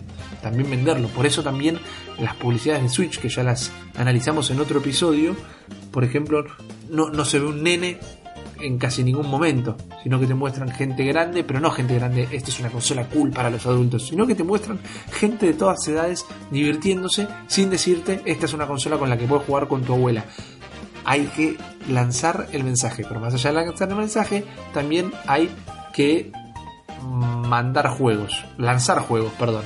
¿Cómo lo dice Tom Kalinske? ¿Quién es Tom Kalinske, Uli? Es el tipo que hizo que Sega, Sega, Sega. Así. Es un tipo que, si esto no fuera un podcast fundamentalista de Nintendo, yo quisiera hacer un podcast que hable de la vida de Tom Kalinske. Tom Kalinske es el tipo que, para que te des una idea, inventó a He-Man. Lo contrataron de Mattel y dijeron. Te- lo contrataron de Mattel porque tenían un muñeco y querían una buena publicidad para vender esa nueva eh, colección de muñecos de acción. Y Tom Kalinske dijo: ¿Sabes lo que hacemos? Hacemos un dibujo animado primero. Y después vendemos los muñecos como si fueran los muñecos del dibujo animado. Lo mismo que hizo Transformers, lo mismo que hizo G.I. Joe, lo inventó Tom Kalinske. Tom Kalinske es un tipo que dijo, che, en vez de vender una Barbie cada seis meses, ¿por qué no hacemos que esté la Barbie astronauta y la Barbie veterinaria y la Barbie así? Y tenemos una Barbie para vender todo el tiempo. Este es un tipo que la tenía clara con el mercado. Un tipo que... eh, ¿Viste que los videojuegos salen los martes? Bueno, Sí. lo inventó Tom Kalinske. Esto. Inventó todo. No, no, el Flock era un animal. El Flock era un animal, les repito. Lean o esperen a que salga la peli de Console Wars, porque este tipo era un fenómeno. Ahora, ¿qué dice este? El tipo dice que nunca se va a comprar una Switch, porque por más que ya no trabaje para Sega y se fue re mal de Sega, eh, sigue teniendo su corazoncito, así, ahí en- con, con la compañía. Eh, vuelve a decir que sin juegos no hay manera de, por ejemplo, eh, reeducar al público. ¿Cómo le demostrás al público que hay otros juegos para jugar si no lo comunicás y si no le mostrás estos juegos? Si estos juegos no tienen difusión y si estos juegos tampoco tienen la capacidad de llamarles la atención, como hablábamos de este que es el Otelo, el juego de dar vuelta a las fichitas. Puede ser muy entretenido, pero con ese juego no vas a decir a alguien, ah, che, vendo mi Xbox One ya para comprarme una Switch. No, Realmente. no convertís a nadie con eso. Exactamente, no convertís a nadie. Y si no me lo quieren creer a mí, créanselo a este tipo que les repito, inventó a He-Man. Y punto. Y después hay un comentario que me parecía tal vez el más importante a destacar, que dice, es de Trip Hawkins. Trip Hawkins dice, la Switch va a ser una decepción.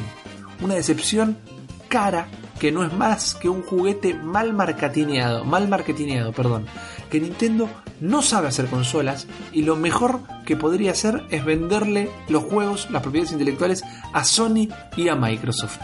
Este tipo Un copado. un copado. ¿Sabes quién es este copado? Es el CEO de 3DO. Una consola que literalmente se vendieron tres consolas. Gil, sos tal vez la peor consola de la historia. Y venís con este pronóstico. Me parece que es justamente un buen punto no solo para reírnos un toque, sino en contraposición con todas las eh, impresiones que, que estuvimos leyendo recién. Entonces, Nintendo encontró la manera de ser, tal vez no la mejor, tal vez no la más recordada, por más que el primero siempre es el más recordado, pero encontró la manera de adelantarse a esta generación de juego. Encontró Vos venías de la Atari, de la Coleco, de la, de la Amiga, todo se fue al demonio y cayó, ca- eh, cayó en un bache de producción y cayó la NES. Para mí, por más que eh, la industria no se estaba hundiendo, porque tenés el mundo de juegos de celulares, tenés el- los MOBA, que son su propia categoría de gaming en sí misma, por más que no necesitan un hardware específico para ser jugado, había una meseta creativa para mí. Y acá es donde sale la Switch, que cambia el paradigma. Aún si Nintendo pierde una vez más, entre comillas, la carrera generacional, eh, porque no llega a vender lo mismo que la Play 4 o que la Xbox One, para mí la Switch es el puntapié inicial a cómo se van a empezar a jugar los videojuegos de acá en adelante. Yo no sé, esto nos lo preguntaron un montón de veces, yo no sé si PlayStation va a largar su portátil o si Xbox, por más que lo hablamos recién, en un par de oportunidades, no sé si Xbox va a lanzar su portátil. Pero yo sí sé que en este momento nadie puede hacer lo que hace la Switch. En este momento en ningún otro lugar se puede conseguir la experiencia de la Switch. Y encima la consola no está completa, no tiene el modo online todavía, no lanzó la mayoría de sus juegos. Y desde sus limitaciones está por encima de cualquier experiencia que puede dar las consolas hogareñas y tal vez, aunque esto es lo más discutible, hasta la PC. Porque quizás la PC puede tener todos los indies y la PC puede jugar multiplayer de hasta miles de jugadores y te haces una LAN party en tu casa de más de 8 personas. Pero para eso tendrías que llevar el gabinete atado a la espalda. Entonces, la Switch es algo que en este momento no se puede igualar con nada y si buscas una experiencia de juegos amplia y si buscas jugar cosas que por más que estén en otras consolas acá se pueden jugar de otra manera o se pueden compartir de otra manera o se pueden jugar en otro lado o se pueden transformar con el apretar de dos botones en una experiencia cooperativa competitiva estés donde estés. La única manera de hacerlo con la Switch. Y es por eso que humildemente opino que sin lugar a dudas la Nintendo Switch es la mejor consola en el mercado el día de la fecha. Manéjalo. Hermoso, Rippy. manéjalo Hermoso. manéjalo. Eh, una vez más, Juli, esto es un podcast fundamentalista, pero quería hacer un análisis. ¿Cómo no puedo hacer un análisis de mercado? No puedo hacer un análisis desde los números.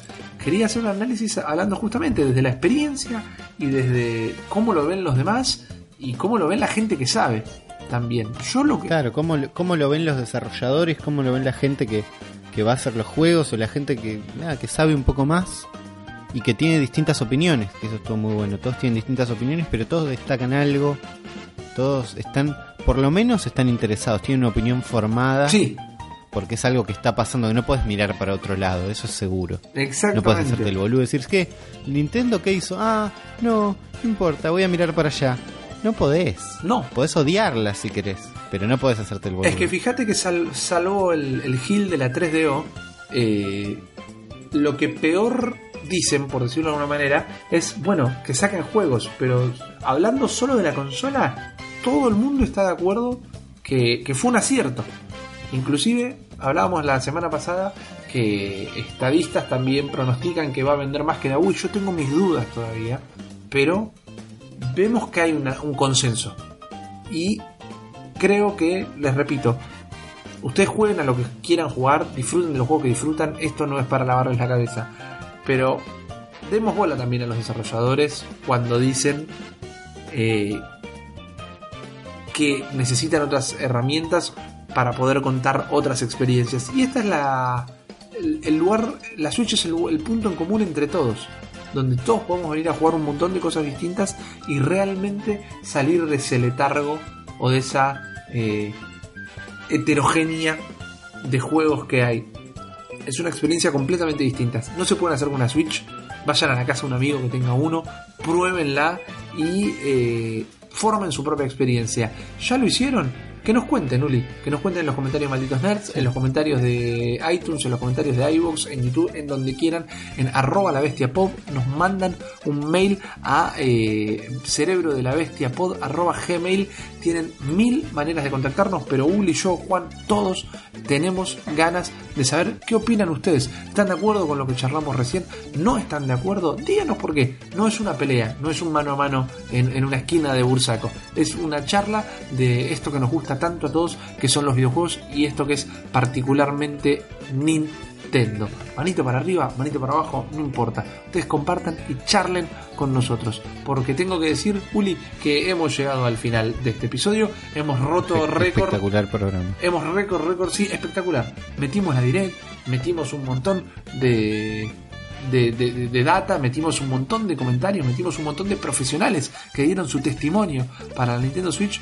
Pero no te olvides que también nos dimos cuenta que se puede manejar el PowerPoint con, con el Joy-Con.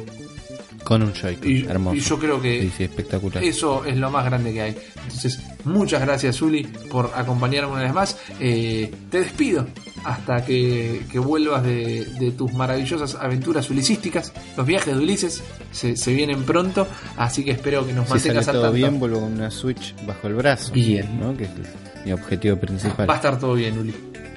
Va a, estar, todo bien? exactamente. Y va a estar todo bien con ustedes, gente. Ya saben, arroba la bestia pod, eh, cerebro de la bestia pod, arroba gmail, donde quieran, cuando quieran. Saben que nos encuentran. No se olviden que queremos saber qué opinan. Y no se olviden que esto fue un nuevo episodio del cerebro de la bestia.